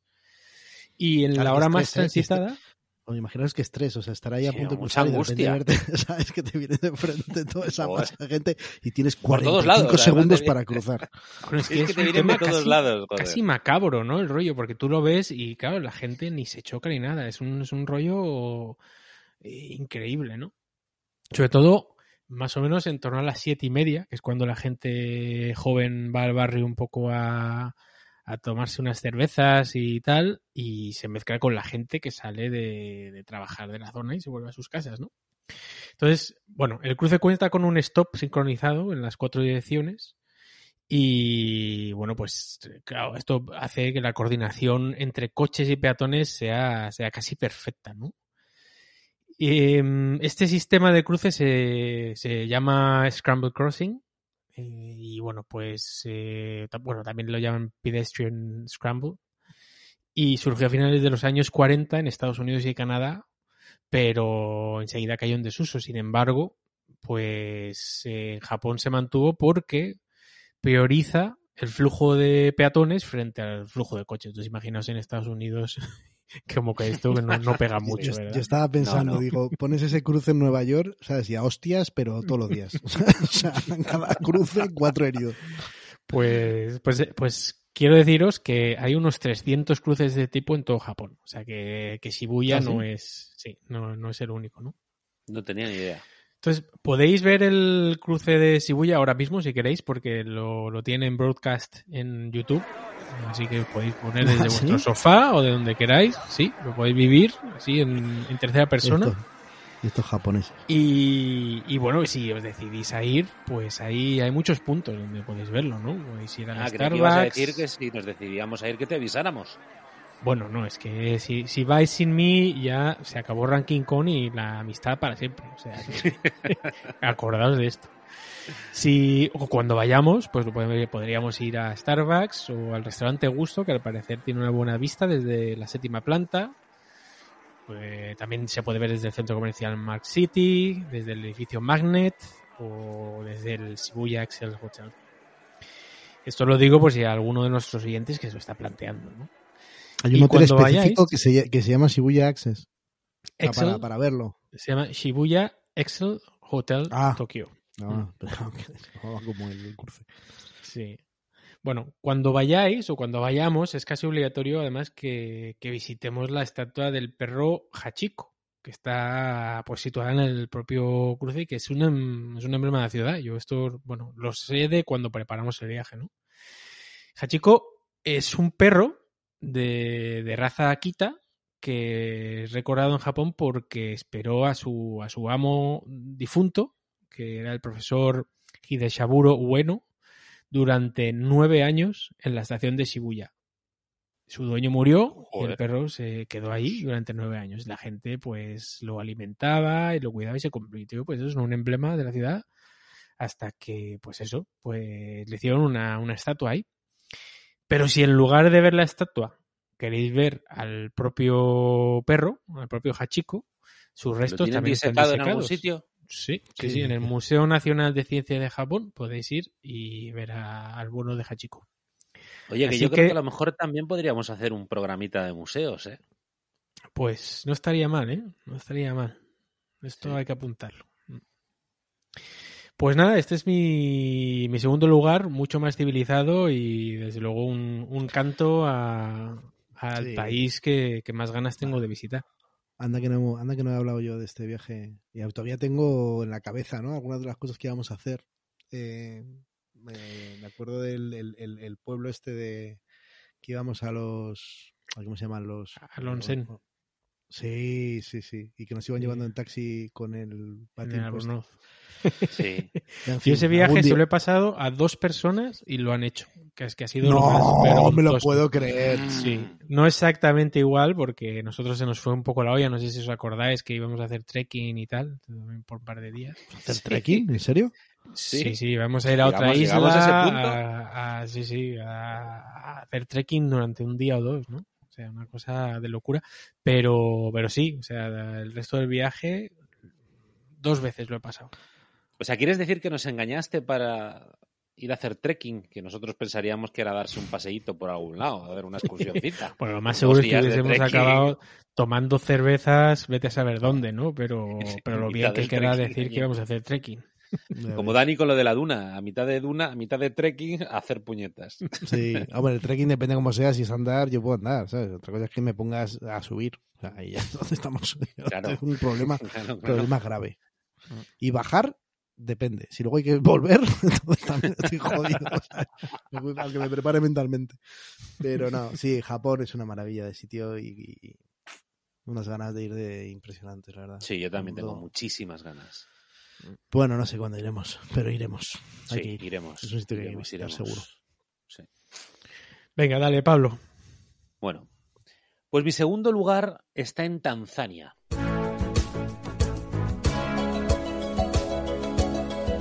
que es África Power. ¿eh? África Power, sí, sí. Muy bien, me gusta, me gusta. Y es un... Bueno, Tanzania es un país increíble. Tiene una fauna impresionante. De hecho, tiene el 29% de todas las especies de grandes mamíferos que hay en África. Están allí. y el 38% del territorio de Tanzania son parques naturales. Así que eh, debe ser, vamos, impresionante. Y también hay allí un lugar muy sorprendente y que podríamos decir que hasta macabro. Hablo de un lago también, Dani. Cuando, cuando has dicho antes de un, lago, lo que pasa es que no coincidía el país, pero me he quedado ahí con la duda. En este caso es el lago Natrón, en el Valle del mm. Rift, que es donde los animales que tocan el agua se convierten en piedras. Pero hay un lugar tan letal que podría realmente convertirte en piedra. El temible lago Natrón. Este lago petrificante, que sí que tiene agua, es como, no sé si os acordáis en la Biblia, bueno, os acordáis o lo sabéis. Cuando en la Biblia, claro, porque acordar he dicho, no sé si os acordáis. viejo, pero... tampoco tanto, ¿sabes? no, ni la Biblia es una lectura habitual tampoco, pero bueno. bueno, pues, es cuando en la Biblia la esposa de Lot, Edith, se convierte en estatua de sal porque mira atrás cuando están escapando de Sodoma y Dios les había dicho que no miraran hacia atrás.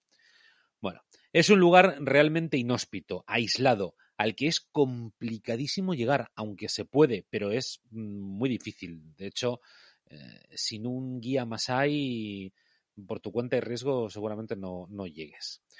Y yo creo que es uno de los lugares más extraños del planeta, porque sus aguas son tan ricas en carbonato de sodio que los animales que caen accidentalmente allí se quedan literalmente petrificados o momificados. Y además el agua está a una muy agradable temperatura de 60 grados centígrados y tiene un pH alcalino de entre 9 y 10 y medio, así que creo que no es muy complicado ¿no? imaginarse que el que se sumerge allí... Lo mejor, lo, mejor, que te puede pasar en ese lago es que te petrifique. ¿Visto lo visto? Vamos, si tengo que elegir, lo tengo claro. Bueno, pues sin embargo, hay unos seres vivos que consiguen sobrevivir allí. Claro, si no sobrevivirían, si no sobreviviesen no estarían vivos. los flamencos. No, los, tubanos. Exactamente, los monjes, los chamanes. Es que en realidad el canto, el canto es de un, de un tubano que metió un pie en ese lago.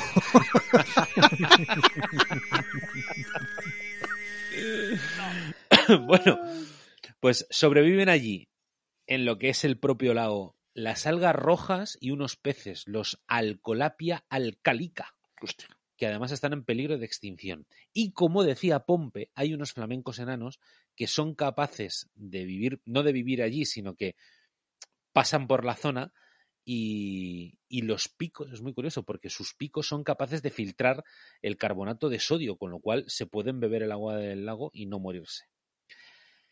Según cuentan, las orillas del lago hipersalino están llenas de y aquí abro comillas, criaturas de forma inesperada arrastradas por el agua a lo largo de la costa del lago, entre las que se ven toda clase de pájaros y murciélagos petrificados. Esto lo cuenta un hombre que se llama Nick Brand, que es un fotógrafo que fue allí y con la experiencia ha publicado un libro que se llama A través de la Tierra Desolada. Y este hombre añade que Nadie sabe con certeza cómo murieron estos animales. Parece que la naturaleza, extremadamente reflectante de la superficie del agua, lo que hace es que confunde a los animales y los hace caer al lago. Y cuando caen, pues ya se quedan ahí petrificados. Así que bueno, pues si alguien va al lago Natrón, pues la respuesta es sencilla, ¿no? Que no se bañe, que las aguas son letales debido al calor que desprenden, a la ceniza volcánica que se deposita en ella que viene de un volcán cercano que es el Ol Doinyo Lengai y por supuesto a la brutal concentración de carbonato de sodio. Se puede llevar una figurita, una figurita de un... De recuerdo. flamencos no, flamencos no hay, pero de otros animales hay de todo. Sí, sí, otros bichos. Así que debe ser bastante raro y bastante curioso ver ese panorama. Sí, sí, muy chulo. Sí. Muchos artes. Bueno, Venga, artista. A ver, artista, efectivamente. Preparémonos las mentes. Preparémonos las mentes para este momento. bueno, vamos a bajar un poco el volumen. Yo esta era el pensaba que vosotros también la podíais llevar. Os voy a hablar de una plataforma país Hombre, no, no, ¿en serio? Principado de Silán. No, Pompe. Claro, este era el más típico, ¿no? Digo no que no la llevo, no te preocupes, ah. así que... ¿No la llevas, en serio? No, no, no la llevo. ¿No la lleváis? no, no, no. Pues Silán es una micronación que no está reconocida por nadie, nada más que por Red Bull.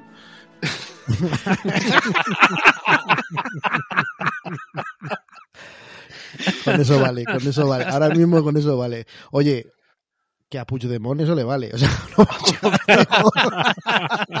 como se entere de esto, lo hemos jodido, ¿sabes? Aparece, aparece con un casco de Red Bull en la próxima.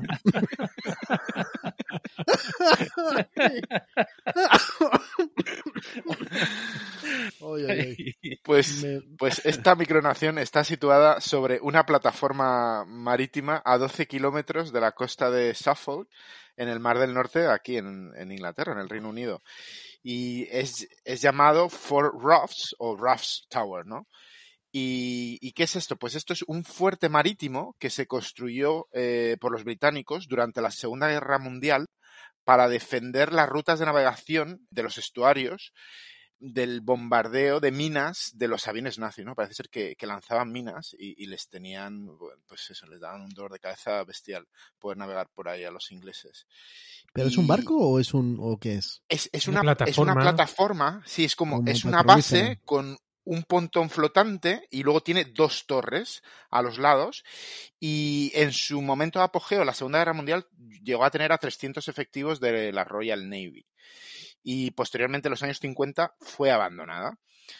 Eh, hasta que en 1965 fue ocupada por miembros de una estación de radioaficionados pirata llamada Wonderful Radio London.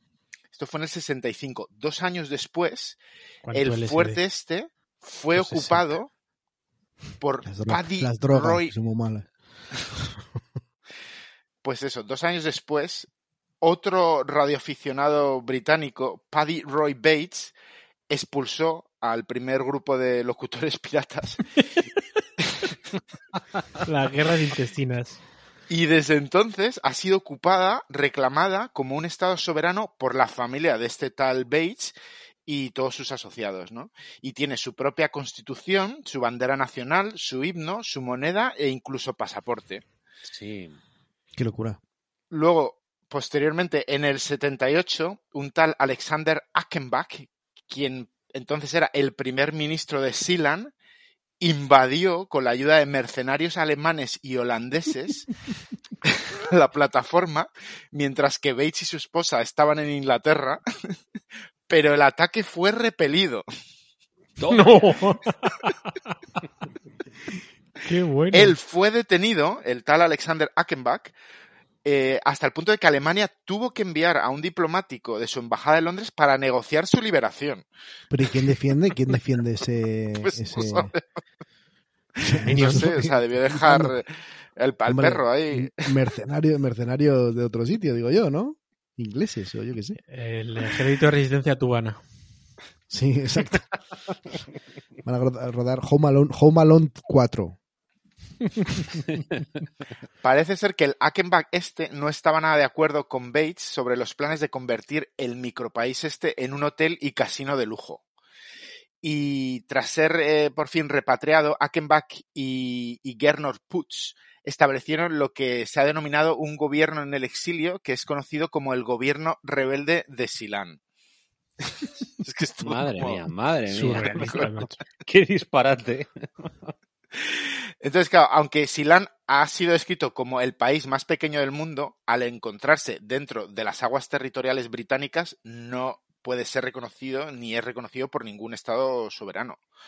Pero eso no ha impedido que durante décadas Silan haya vendido pasaportes que denomina la Unión Europea de fantasía, que no son válidos para, para nada, ¿no?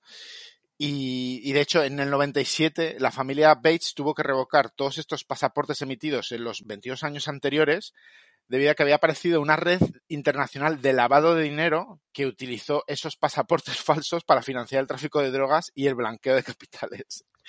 Que parece ser que estaba el Ackenbach, ¿no? El gobierno rebelde de Silan está metido en el ajo. No, bueno, bueno, bueno, bueno, bueno, bueno, bueno. bueno. ¿Qué puedes esperar? Luego ya en 2007, The Pirate Bay, ¿no? Que tuvo su momento, ¿no? El partido este político sueco intentó comprar Silan para establecer la torre como base de operaciones para así, digamos que regatear los derechos de autor, ¿no? Que había en Suecia. Pero Silan salió a la, a la venta por, por 750 millones de euros, o sea, una auténtica locura. Y bueno, o sea, esta locura de, sitio eh, eh, es, eh, tiene pocas posibilidades de que sea reconocido como una nación nunca, no solo por encontrarse dentro de las aguas territoriales británicas, pero también no deja de ser una estructura hecha por el hombre. O sea, que, vamos, es todo, pues eso, un, cachondeo país y el Bates este, vamos, o sea, debe de ser un pollo de flipar. ¿Y, la posibilidad de que hagan un casino allí, eso existe o no? No sé, no he vuelto. eso fue. No, no sé ahí.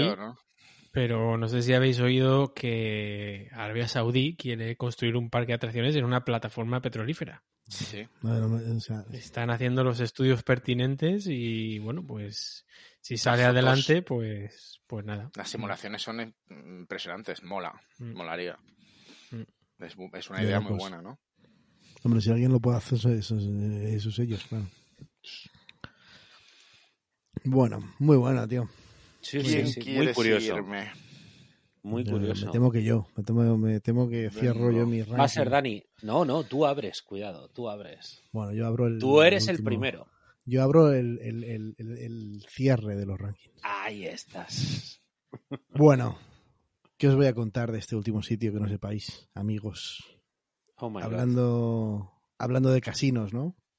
De, bueno, LV. Bien. En fin, eh, bueno, en este último, último viaje, ¿no? Que, en el que sí que he estado en un par de ocasiones, una de ellas con dos personas de este podcast, porque miembro solo hay uno. y bueno, en fin, si os digo que se trata de una ciudad medio del desierto, ilumina a los turistas que se encuentran en sus alrededores, acercándose en coche a visitarla, ha habido de, emociones fuertes, probablemente sepáis de qué estoy hablando. ¡Viva Las Vegas! Efectivamente, se trata de Las Vegas. Las Vegas. Eh, qué gran sitio. Paso rápido por su historia. La ciudad fue fundada en 1905, en medio del desierto de Mojave, eh, no comenzó a ser lo que es hoy hasta que en 1941, gracias al dinero proveniente de, probablemente, se dice, o sea que alguien me, luego me denuncie, de la, del crimen organizado, se empezaron a montar los grandes hoteles en la zona del downtown. El primer, el primer hotel que se, que se fundó fue Flamingo, que fue supervisado por el gangster Bugsy Siegel. Y bueno, tras varios altibajos, en 1989, eh, la construcción del Hotel de Mirage en, lo que es ahora conocido como el Strip de Las Vegas, pues mudó un poco el centro neurálgico de la ciudad, de lo que es el downtown, que, que ahora está un poquito mejor de lo que estuvo, ¿no? Llegó a, caer en, en, desgracia y está lleno de vagabundos y demás. Ahora la verdad es que le han metido dinero para que vuelva a ser un poco, para reavivarlo un pelín, pero vamos, el foco cambió directamente al strip, ¿no? Al strip donde están todos los grandes hoteles de, actuales, modernos, que, que conocemos, ¿no? Sí, sí, sí. Y bueno, porque es un sitio raro. ¿Por dónde empezar, sabes? no, pues nada.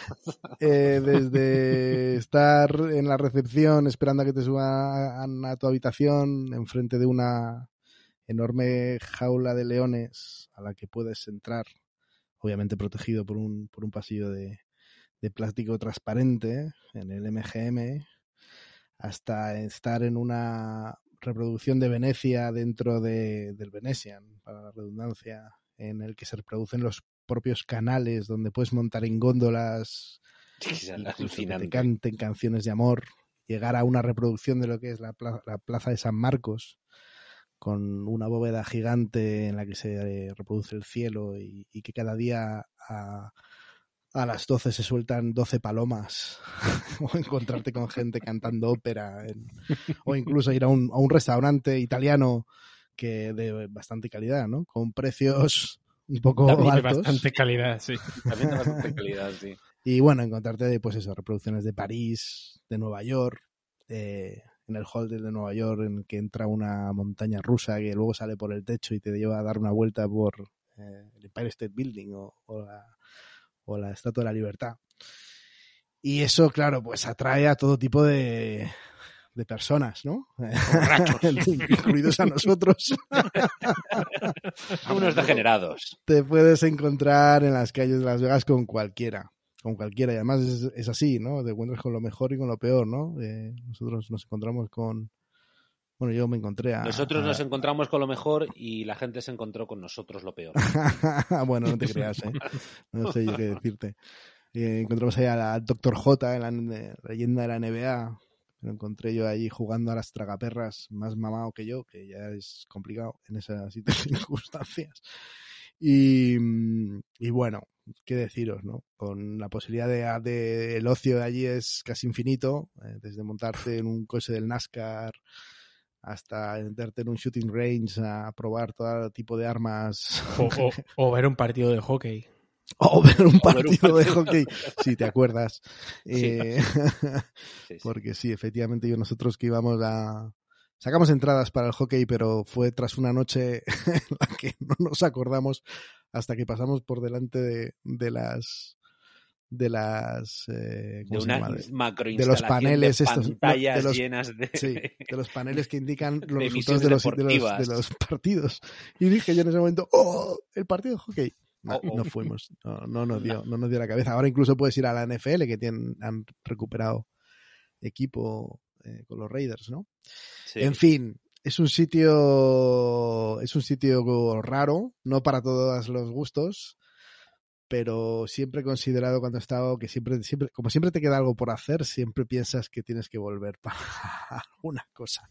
Es un sitio y... al que hay que volver siempre, sí, sí. Sí, sí, a ver, yo he estado estuve con vosotros, luego al año siguiente volví con ocho amigos y cinco días y bueno, en fin, algunas cosas se pueden contar, otras no se pueden contar, pero fue espectacular, espectacular. Quizá como anécdota maravillosa que yo siempre la cuento porque me parece genial. Eh, un amigo mío jugando al Blackjack.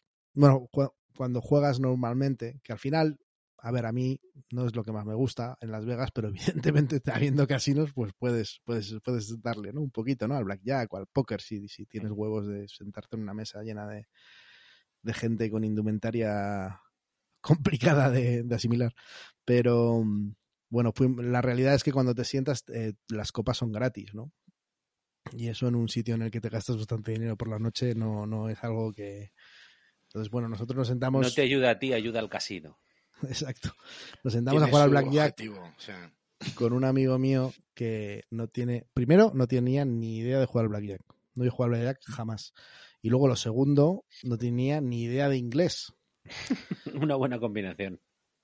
Pues al final acabó ganando una pasta. Una pasta, no, no sé cuánto porque luego se lo, no lo gastamos. Pero, pero un dinero. Y yo siempre me recordaré porque, claro, su poco inglés, eh, cuando él pedía una nueva carta en el Blackjack, siempre pedía letter. ¿Qué es lo más grande que, que, he visto en mi vida? Cada vez que pedía carta, pero todo el rato, letter. Y la, la pava se descojonaba. O sea, no entendía, claro, no entendía. Y nosotros después de la risa. Bueno, bueno, bueno. Luego le tocaba la cara a la croupier, ya cuando ya las copas ya iban. Uf, le, le, tocaba la cara a la croupier. Ostras, la croupier diciendo, no me toques, tal, no sé. O sea, él veía que estaba de buen humor, o sea, de buen rollo, ¿no? Pero, pero claro, nos metíamos en un jaleo ahí en la Vega. Joder. Sí, no, bueno, y otras cosas que ya sabéis, pero que prefiero, prefiero no contar. Lo que pasa en Las Vegas es en Las Vegas. Vegas. Sí, sí, sí, sí. Pero bueno, ¿qué, ¿qué, pensáis vosotros de Las Vegas? Que habéis sido parte, hora y parte. De, pues mira, yo de Las Vegas. Yo me gasté mil dólares en la ruleta. Joder. ¿Mil dólares en la ruleta te gastaste? Sí, yo me gasté, así, me dio... Carajo, pompe. A ver, yo, yo en el viaje que hice con mis ocho amigos de la facultad nunca he sabido cuánto dinero gasté. Nunca lo he sabido. Ni lo he querido saber. Fui y dije, Mejor no. es que sea lo que Dios quiera. Tenía dinero ahorrado y, y luego ya no. Pero, eh, pero, O sea, que lo sabes perfectamente. no, no lo sé, no lo miré, no lo quise ver, no, no, no lo miré, no lo miré. Dije, bueno, bueno, voy a ir. Yo pensaba que era mi última vez, de momento les la ha sido, con lo cual dije, a Canchas Castilla. Y, mm, pero, pero no fue jugando, fue, fue por la noche, fue, fue a espectáculos también. Yo- sí. Seguro que el del espectáculo. Sí, sí. Sí, hombre. Fuimos al Circo del Sol. Bueno, Bueno, ¿qué decir de Las fin, Vegas? contadme. Vamos a ver, si es que ya lo, lo- lo has dicho tú todo, ¿no? En un sitio donde todo puede pasar. Yo creo que, que uno de, una de las noches más espectaculares que he pasado en mi vida, de, de fiesta y tal, de diversión, sin, sin lugar a dudas. Y además tiene un poco ese halo mágico, ¿no? De, para nosotros. Quiero decir, de, que estás en un sitio, pues que está bastante lejos de, España y que has visto mil veces en mil películas y ya de por sí pues te dan como ganas de, ¿no? de pasártelo bien. Así que, bueno, pues sin duda, como sitio extraño y recomendación de viaje, eso sí, como tú has dicho, Dani, tiene que entrar un poco en tus gustos personales, pero, pero yo lo, lo recomendaría para un plan con amigos siempre, siempre. Yo, yo siempre digo que, que siempre cuento que de este viaje que lo que menos hicimos en Las Vegas fue jugar, que nos fuimos a ver casinos como quien va a ver museos, con lo cual mm, tienes muchas cosas que hacer. Fuimos a ver un espectáculo del Circo del Sol, o sea, salimos por la noche, puedes hacer actividades de todo tipo, o sea, que, que no, no hay que planteárselo como, no, voy a jugar a un casino no. no, si quieres puedes jugar en el casino, pero tienes muchísimas más cosas que hacer. O sea, es que hay hasta oferta cultural. Entonces, ese. ese- Los restaurantes mismamente, tienen restaurantes Sí. buenos, extraordinariamente caros, pero, pero tienen resta- No, yo lo que yo lo que creo es que sí que es cierto que la estética de locura americana te tiene que ir un poco porque si no Sí, yo creo que te sí, para claro, atrás claro. nada más llegar Claro, nada más- el- el- Claro. porque es un des- o sea, el strip es un despiporre de Sí. Sí, Hombre, pero lo la que- gente que ves allí y los planes que llevan, ves a todo el mundo mamado con piojo por la calle. La verdad que... Pero también me resultó eso- muy curioso la mezcla, ¿no? De, de hay, planes familiares ahí, ves niños con sus familias enteras y tal, y al mismo Sí, tiempo sí, ves sí. el típico grupo de desparrame borrachos como piojos.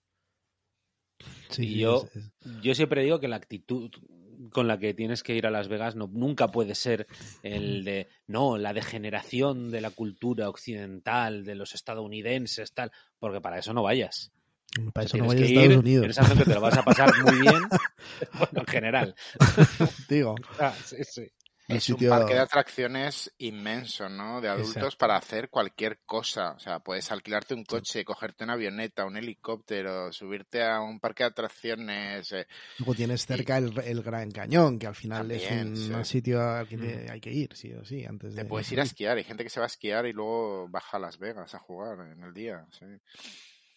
No, a mí me, a mí es uno de los sitios que yo siempre, o sea, que, sí, que quería ir y que cuando fui después de lo que dice Alex, ¿no? De verlo en 2.500 sitios, es aún más loco de lo que te podías llegar a imaginar. sobre, to- sobre sí. todo, sobre todo tal y como fuimos nosotros con, bueno, que nosotros fuimos al final con una chica que ahí organizaba eventos y nos consiguió una mesa en una discoteca, una discoteca espectro- o sea, en la discoteca, la mejor discoteca que he estado yo nunca, y encima pues con un trato preferencial que yo nunca había vivido jamás.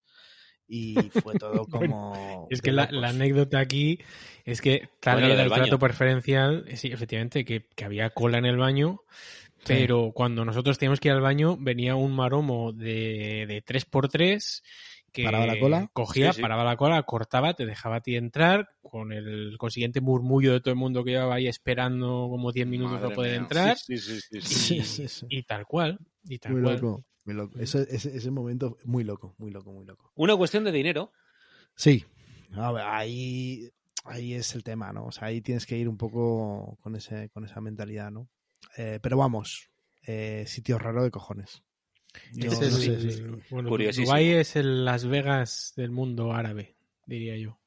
Que salvo Claro. jugar, casi casi que tienes todo el resto, diría que casi igual.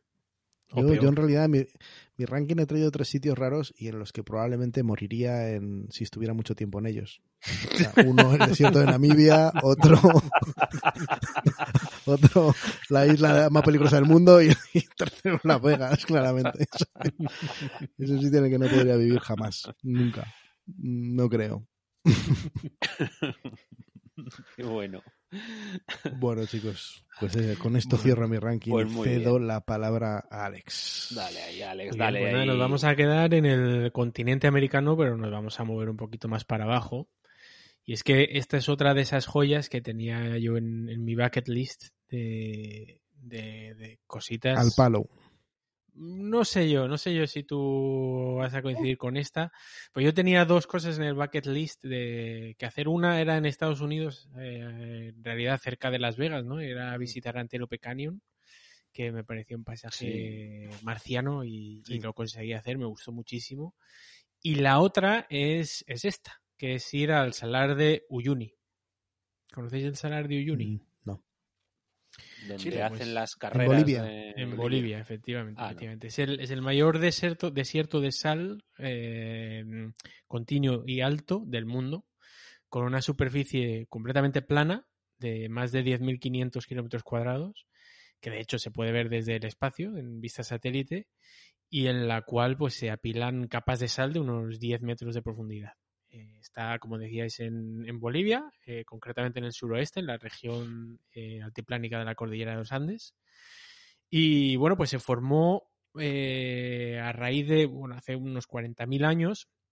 La zona estaba completamente, está rodeada por montañas y estaba cubierta por, por el lago Michín, que se había formado por el agua que venía de las, de las montañas y no tenía salida, se había quedado en ese valle que ahora ocupa, que ahora ocupa el salar.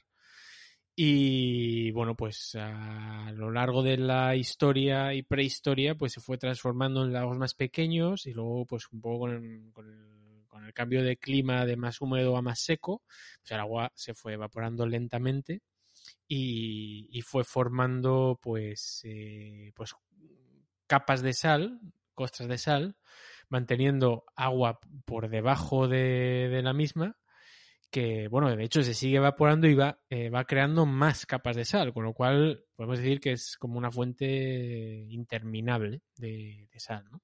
Entonces, puedes imaginar el atractivo económico del punto, ¿no? Se estima que, que más o menos tiene unos 10.000 millones de toneladas de sal, eh, de las cuales se sacan unas 25.000 toneladas cada año, ¿no? Qué barbaridad. Y además, y aquí lo curioso, eh, además de sal, pues hay unas 21 millones de toneladas de litio, que, bueno, con el, ah, mundo en el que vivimos, es, es un mineral, pues, eh, muy, muy demandado. De hecho, el 70% del litio mundial se encuentra, proviene de aquí, del salar de, de Bolivia, tío. Sí, sí. Con lo pobre que es luego el país. Sí, es lo que estaba pensando yo. Es alucinante. Litios de alcohol. Corren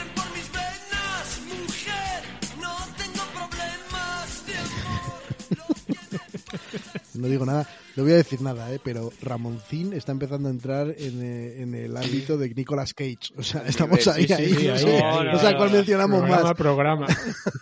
No, por favor, no. Algún día le podemos invitar, que, que yo creo que a Ramoncín seguro que viene. bueno, tío, pues eh, bueno, os decía que, eso, pues que el atractivo económico es evidente. Además, como decía antes, es un terreno muy plano, con lo cual es una ruta de transporte pues franca para, para transporte de mercancías a través del, del altiplano bolivariano, ¿no? Sin embargo, como podéis imaginar a mí todo esto me la refanfinfla y lo que, lo que me atrae es la parte más turística, ¿no? Y es que unos 300.000 personas al año lo visitan normalmente por todo lo que tiene, ¿no? En principio, entre, en, un, en unas partes del año, entre diciembre y abril, eh, hay dos lagos en la zona que se desbordan, entonces crean una capa muy fina de agua que cubre la sal. Y entonces se forma un efecto espejo eh, que refleja perfectamente el cielo, porque imaginaos que esto, como es tan plano y claro, el, color de la sal es blanco, con el agua encima, pues refleja el cielo perfectamente y no sabes distinguir dónde acaba el horizonte y dónde empieza el cielo. Es como estar, no sé, en una, en una caja completamente blanca de realidad virtual, ¿no? Y, Qué curioso eso. Sí, además es que, bueno, pues ya, os digo que ocurre en ciertas partes del año y cuando obviamente no, hay viento y no hay nada, ¿no?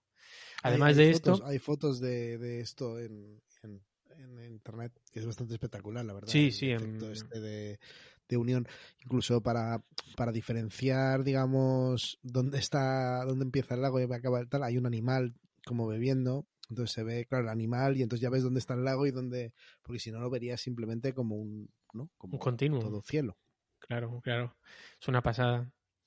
Eh, y además de esto, pues eh, hay también flamencos que se, ha, hemos mencionado antes en, ¿no? en Tanzania, los flamencos. Pues aquí también pasan migrando unos flamencos durante una parte del año que son unas especies eh, autóctonas, son dos o tres especies autóctonas hay, hay un par de, islas, eh, la isla Incahuasi y la isla del pescado, que tienen además cactus gigantes de hasta 10 metros de altura. Hay una caverna donde han descubierto, o sea, en el borde de, como os decía, estar rodeado de montañas, ¿no? Y hay una caverna donde se ha descubierto momias de más de 3.000 años de antigüedad. Y bueno, pues si os queréis alojar allí, os podéis alojar en hoteles que están construidos con bloques de sal no ni hormigón ni nada, lo que es de sal. Así que es un sitio como muy, muy atractivo.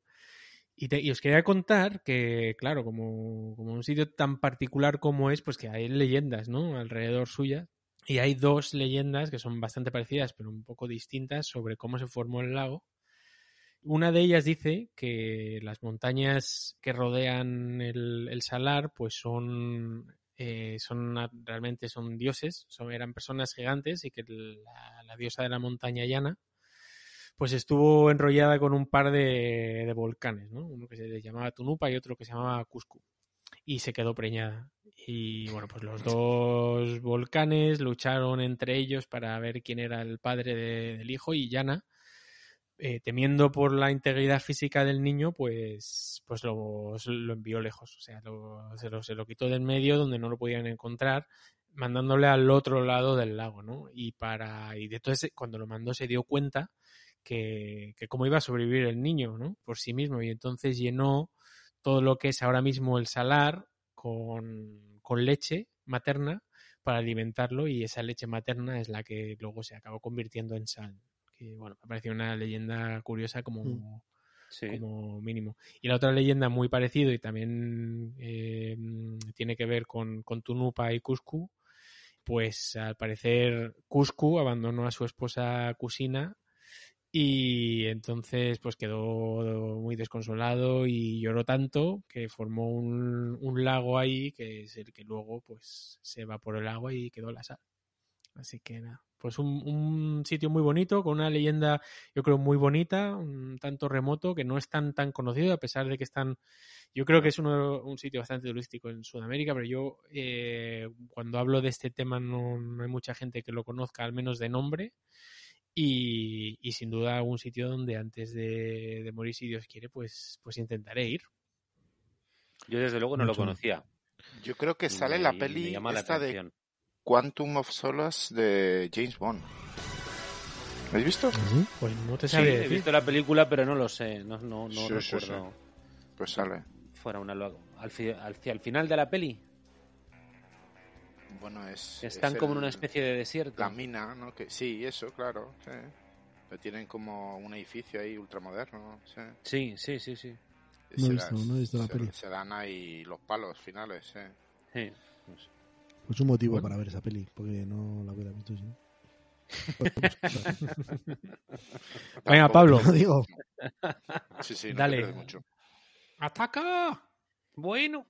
Bueno, pues yo voy a hacer un poco de contraste con Alex, porque Alex mm, propone un, ha propuesto un sitio muy bonito y, y muy llamativo. Y este no es que sea llamativo, pero de bonito no tiene nada.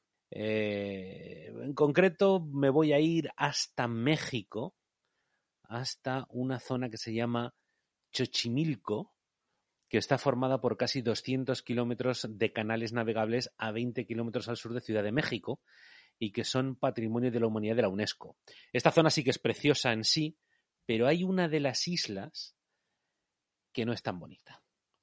El resto de las islas está muy bien, se pueden visitar, tiene una flora y una fauna estupenda, hay recorridos para turistas, incluso restaurantes, en alguna de ellas hay tiendas, pero hay una de esas islas que parece sacada de una historia de terror que se hubiese se le hubiese ocurrido a Stephen King. Y es la que se conoce como Isla de Don Julián o Isla de las Muñecas. ¡Wow! ¡Qué locura! Miren cuántas muñecas. Algunas quemadas, algunas maltratadas por la naturaleza y la mayoría de ellas de lo más tétrico. Resulta que en los años 50 vivía allí un hombre que se llamaba Julián Santana Barrera. Vivía allí solo, era el dueño de la tierra y un día una niña, que no sabemos de, de dónde había salido, se enredó en los lirios de los canales y se ahogó justo en la orilla de esa isla. Al poco tiempo de que la niña muriese, un apenado Julián, que siempre decía que no, no le pesaba no haber podido hacer nada por salvar a la niña, empezó a ver su fantasma en sueños y además, cuando estaba despierto, a escuchar lloros y llantos por las noches. Ojo. A los pocos días, además, apareció flotando una muñeca que el hombre, pues, pensaba que, habría pertenecido a esa niña ahogada y en una extraña decisión, no sé por qué, no, no se explica en ningún sitio, Julián decidió que la forma de protegerse del acoso del fantasma era llenar su casa con muñecas de todos los tipos y tamaños y entonces las empezó a colgar por las paredes. Pero no muñecas que él comprara, ojo, no, no, no, no. Eran muñecas que encontraba tiradas por los canales o por las calles o por los vertederos. Eso sí, luego ya con el paso de los años, cuando esta historia se extendió y la gente pues, se corrió la voz y sabía que, la isla existía, pues algunos que tenían curiosidad por verla iban y le regalaban una muñeca. Entonces, primero había decenas de muñecas que con el paso de los años empezaron a ser centenares y al final, cuando él muere, en el año 2001, había más de 1.500 muñecas en la isla. Y lo, y lo que al principio se limitaba a muñecas en la casa, empezó a desperdigarse por el resto de la isla. De forma que hay muñecas por todas partes y algunas de ellas, por ejemplo, colgadas de los árboles. Que parece que están ahorcadas. Víboras. Claro. Además es que tío, las, algunas muñecas me dan, a mí, me, o sea, a mí me muy mal rollo. Muy mal rollo. Muy sí, rollo sí, sí, sí, sí, Yo cuando, cuando, ¿sabes? Cuando, cuando Elisa se vino a vivir aquí y tal, y trajo alguna muñeca que yo le decía, joder. Muy duro, muy duro, muy duro. Digo, métela, o sea, cuidado, vale, no, cuidado, Dani. No la tiramos. Strike tú, ¿eh? Que no, no, sí, en el programa eso, de hoy. Eso lo sabe, yo ahí soy, yo soy muy clarito. No, yo le dije, o sea, no la tiramos, pero no me la pongas por ahí, que yo me encuentro con eso por la noche y me meo encima, vamos, o sea, ni, ni, ni de ¿Qué te dijo? La Xbox también va con ella, ¿no? La Xbox, la Xbox es, eh, es un pack. preciosa, es preciosa. bueno, pues la cosa es que tristemente Julián murió pese a haberse conjurado con esta historia de las muñecas exactamente de la misma manera que murió la niña. Ahogado. Que es tremendo. Ahogado, sí. Yo sí, sí, no, sí. yo no es por nada, pero para mí que este tuvo algo que ver con la muerte de la niña. Podría ser, y pero luego todo, todo, todo, todo ha venido a raíz de eso, incluido. y la su- niña se venga al final de él. Bueno, No o- sé. o, se suicida haciendo lo mismo. Bueno, no, no, no, no, no fue un suicidio. El... Eso es lo que te han contado, Pablo. Lo que cuenta el sobrino, ¿no? Que estaba allí. El informe No. del forense. Pues el, el sobrino que estaba con él un día, que habían ido a pescar, pues se fue un rato a ver cómo estaba el ganado que tenían por la zona y cuando vuelve se encuentra a este hombre muerto flotando en el canal. La autopsia que decías, Pompe, lo que revela es que sufrió un infarto y se cayó al agua y se ahogó. Claro que no sabemos si el infarto lo provoca a lo mejor el fantasma de la niña. Cuidado. muñecos. O el sobrino. Aparte de la, de la tétrica historia, ¿no? Que, que, bueno, pues es un, un atractivo más. El, Lo que no sabéis es que a partir de ahí, a partir de ahí el sobrino ahora, aparte de muñecas, pone también maniquís, que le recuerdan a su tío. y ya es la hostia, la, la, la, isla la hostia ya. Bueno, la cosa es que, eh, aparte del atractivo de, de la historia, del morbo de la historia, hay otro atractivo para el que no le den miedo las muñecas como a Dani, que es que toda la isla está llena de, de esas muñecas e imaginaos, desde que él murió en el año 2001, nadie hace nada por conservar bien las muñecas. Es decir, las muñecas están sucias, claro. claro. están pero, rotas, pero, mutiladas, pero él, él, él algunas cogía, en los ojos. no las cogía rotas ya, ¿sabes? O sea, saber, o sea, parte del encanto, ¿no? Digo yo. Podridas las muñecas también. Bueno, no sé las que cogía como estaban. Seguramente alguna estaría jodida, pero. Y yo quiero, yo quiero hacer un matiz, ¿eh? Yo no tengo miedo a las muñecas, yo tengo miedo a algunas muñecas. Ah, vale, vale, vale. Algunas en concreto. Las que, las que no se hinchan. Exacto. las que son duras.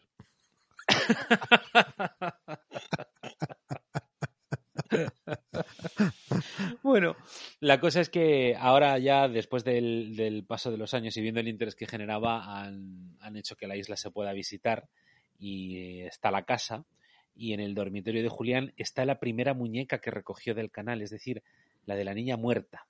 Y también está Augustinita, que era su muñeca preferida. Y hay gente que va y le lleva ropa a la muñeca, le cambia los vestidos y ya en un nivel en fin, no, no, quiero calificarlo, pero a otro nivel hay gente que va y les hace ofrendas porque creen que, que, las muñecas pueden, esas dos muñecas en concreto, pueden hacer milagros o conceder bendiciones.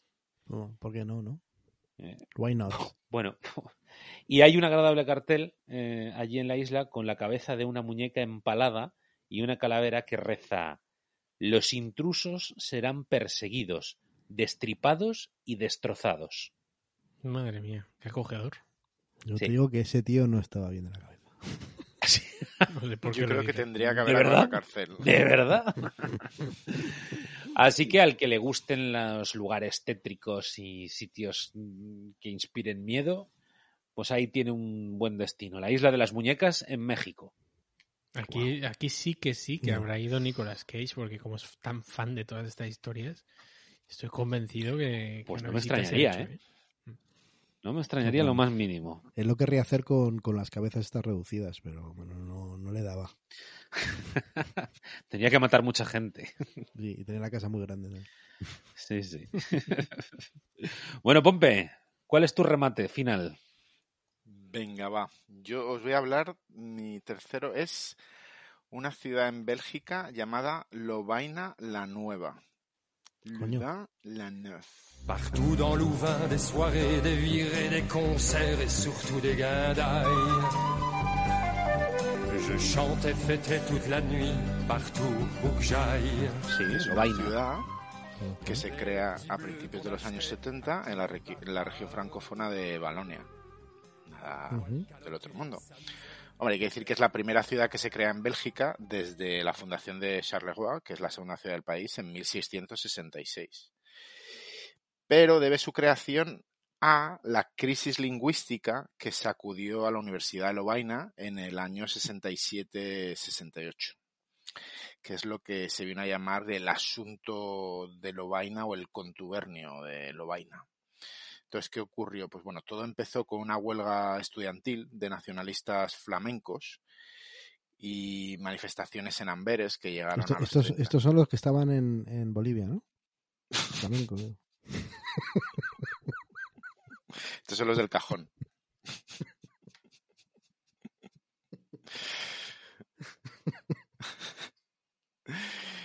Bueno, pues eso, manifestaciones en Amberes de 30.000 personas, ¿no?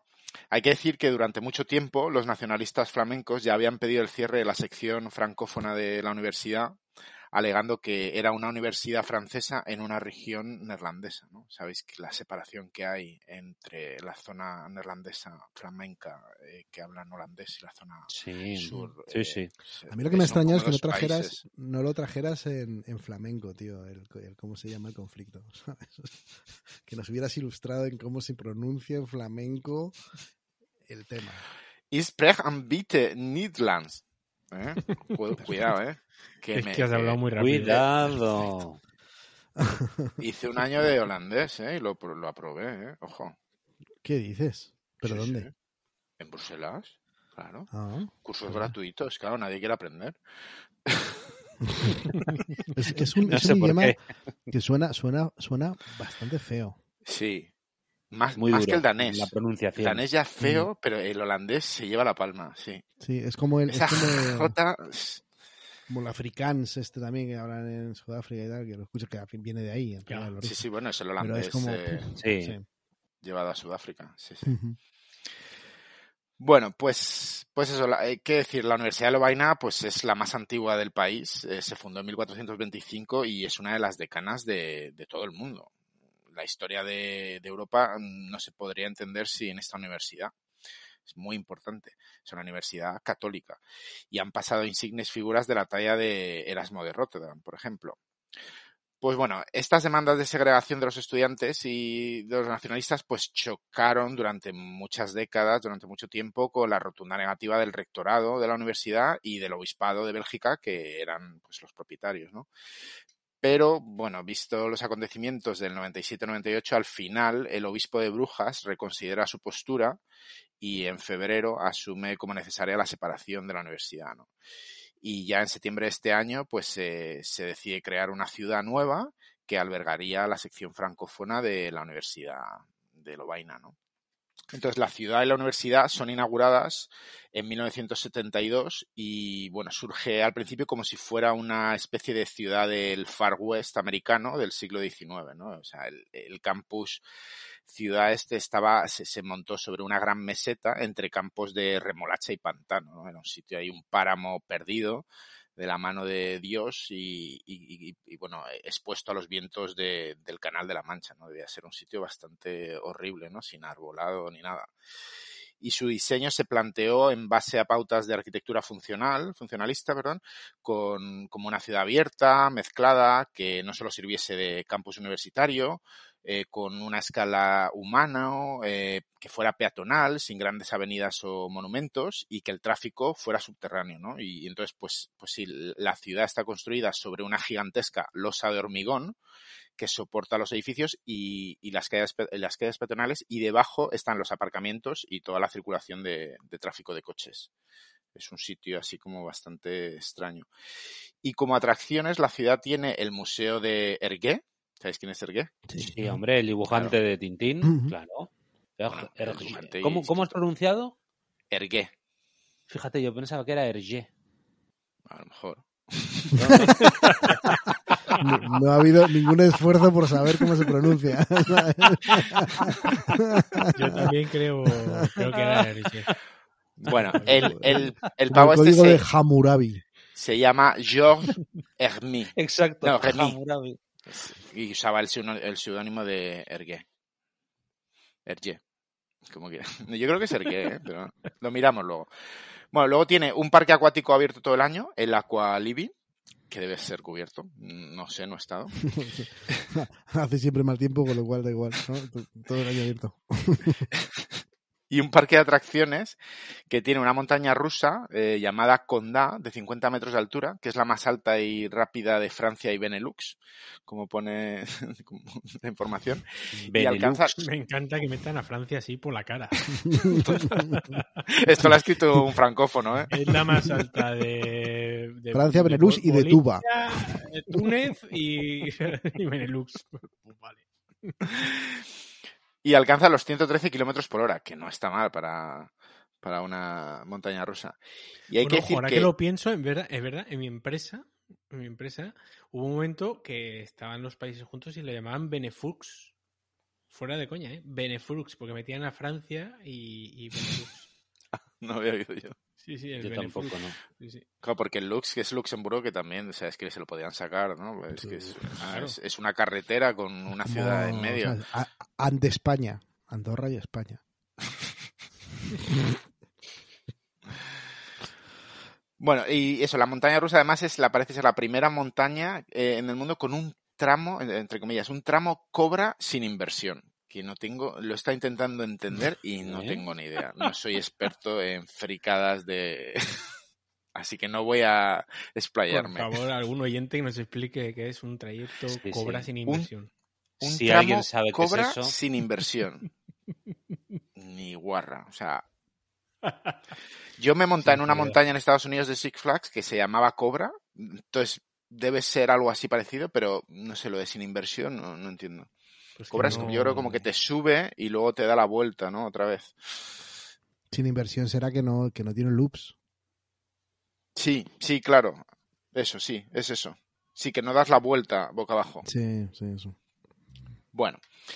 Entonces, ¿por qué he elegido Lovaina la Nueva? Bueno, pues como podéis ver es un sitio un tanto inhóspito raro eh, bueno, ahora ya pues, pues es nada, pues una ciudad universitaria con sus cositas.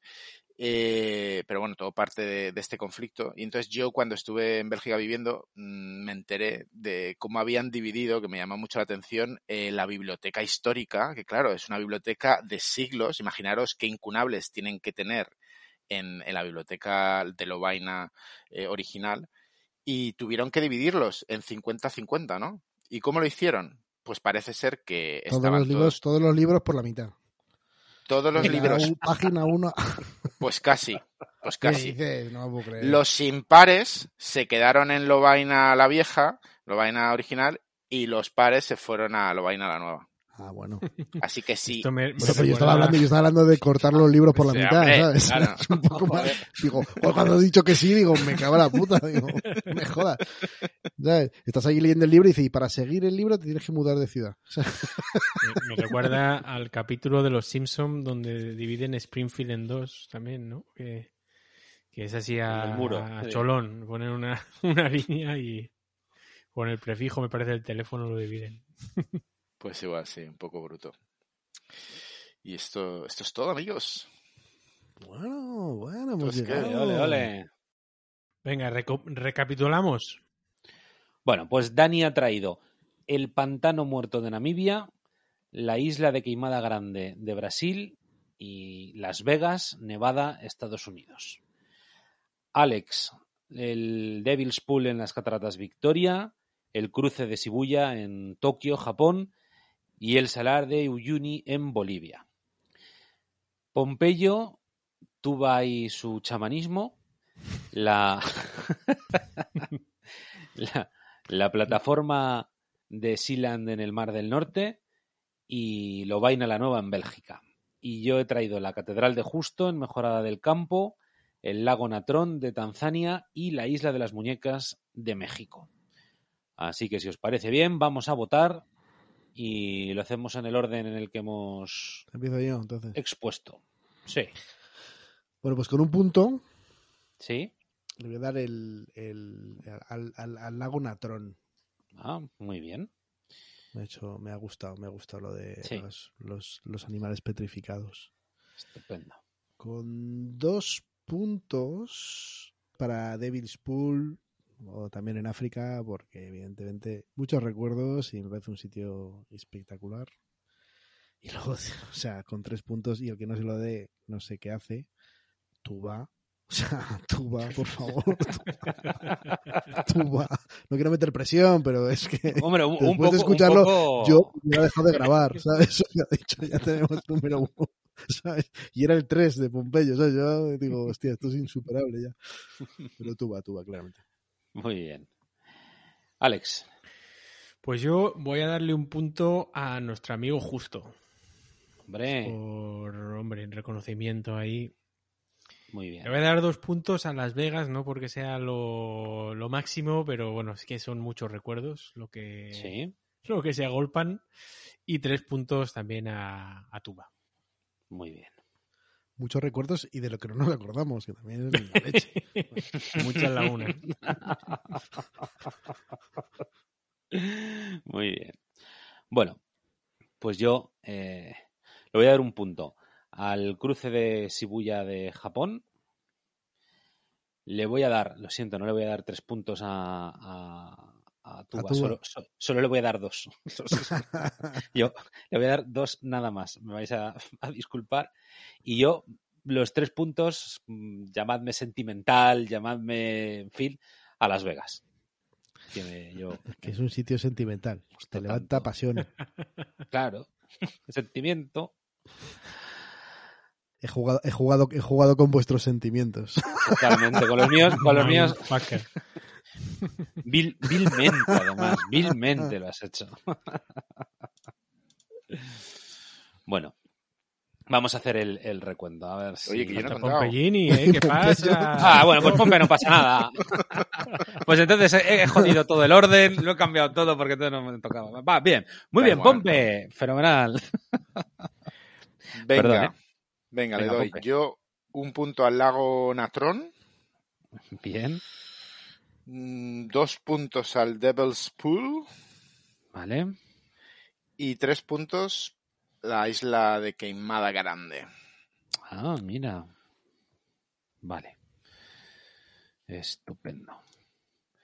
Bueno, pues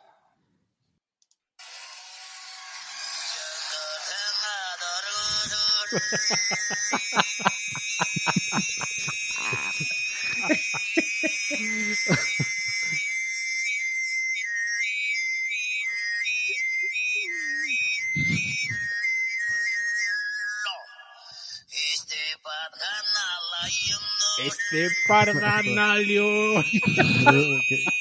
que, dura, dura, dura, media hora, o sea.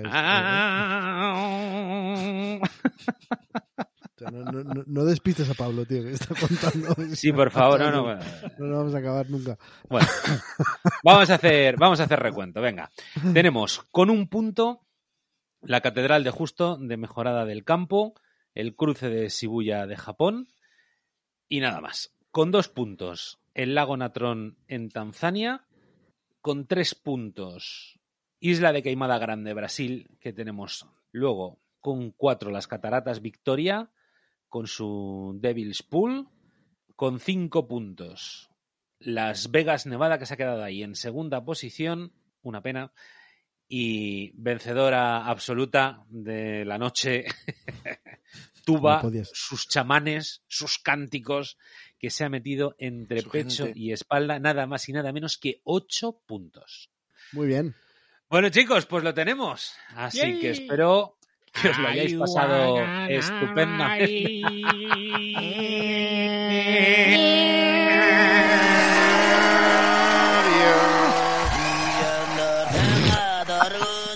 Pues eso, que lo disfrutéis mucho este ranking con nosotros. Nos lo hemos pasado estupendamente. Espero que vosotros también.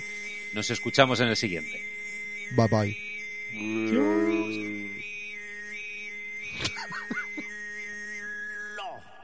Este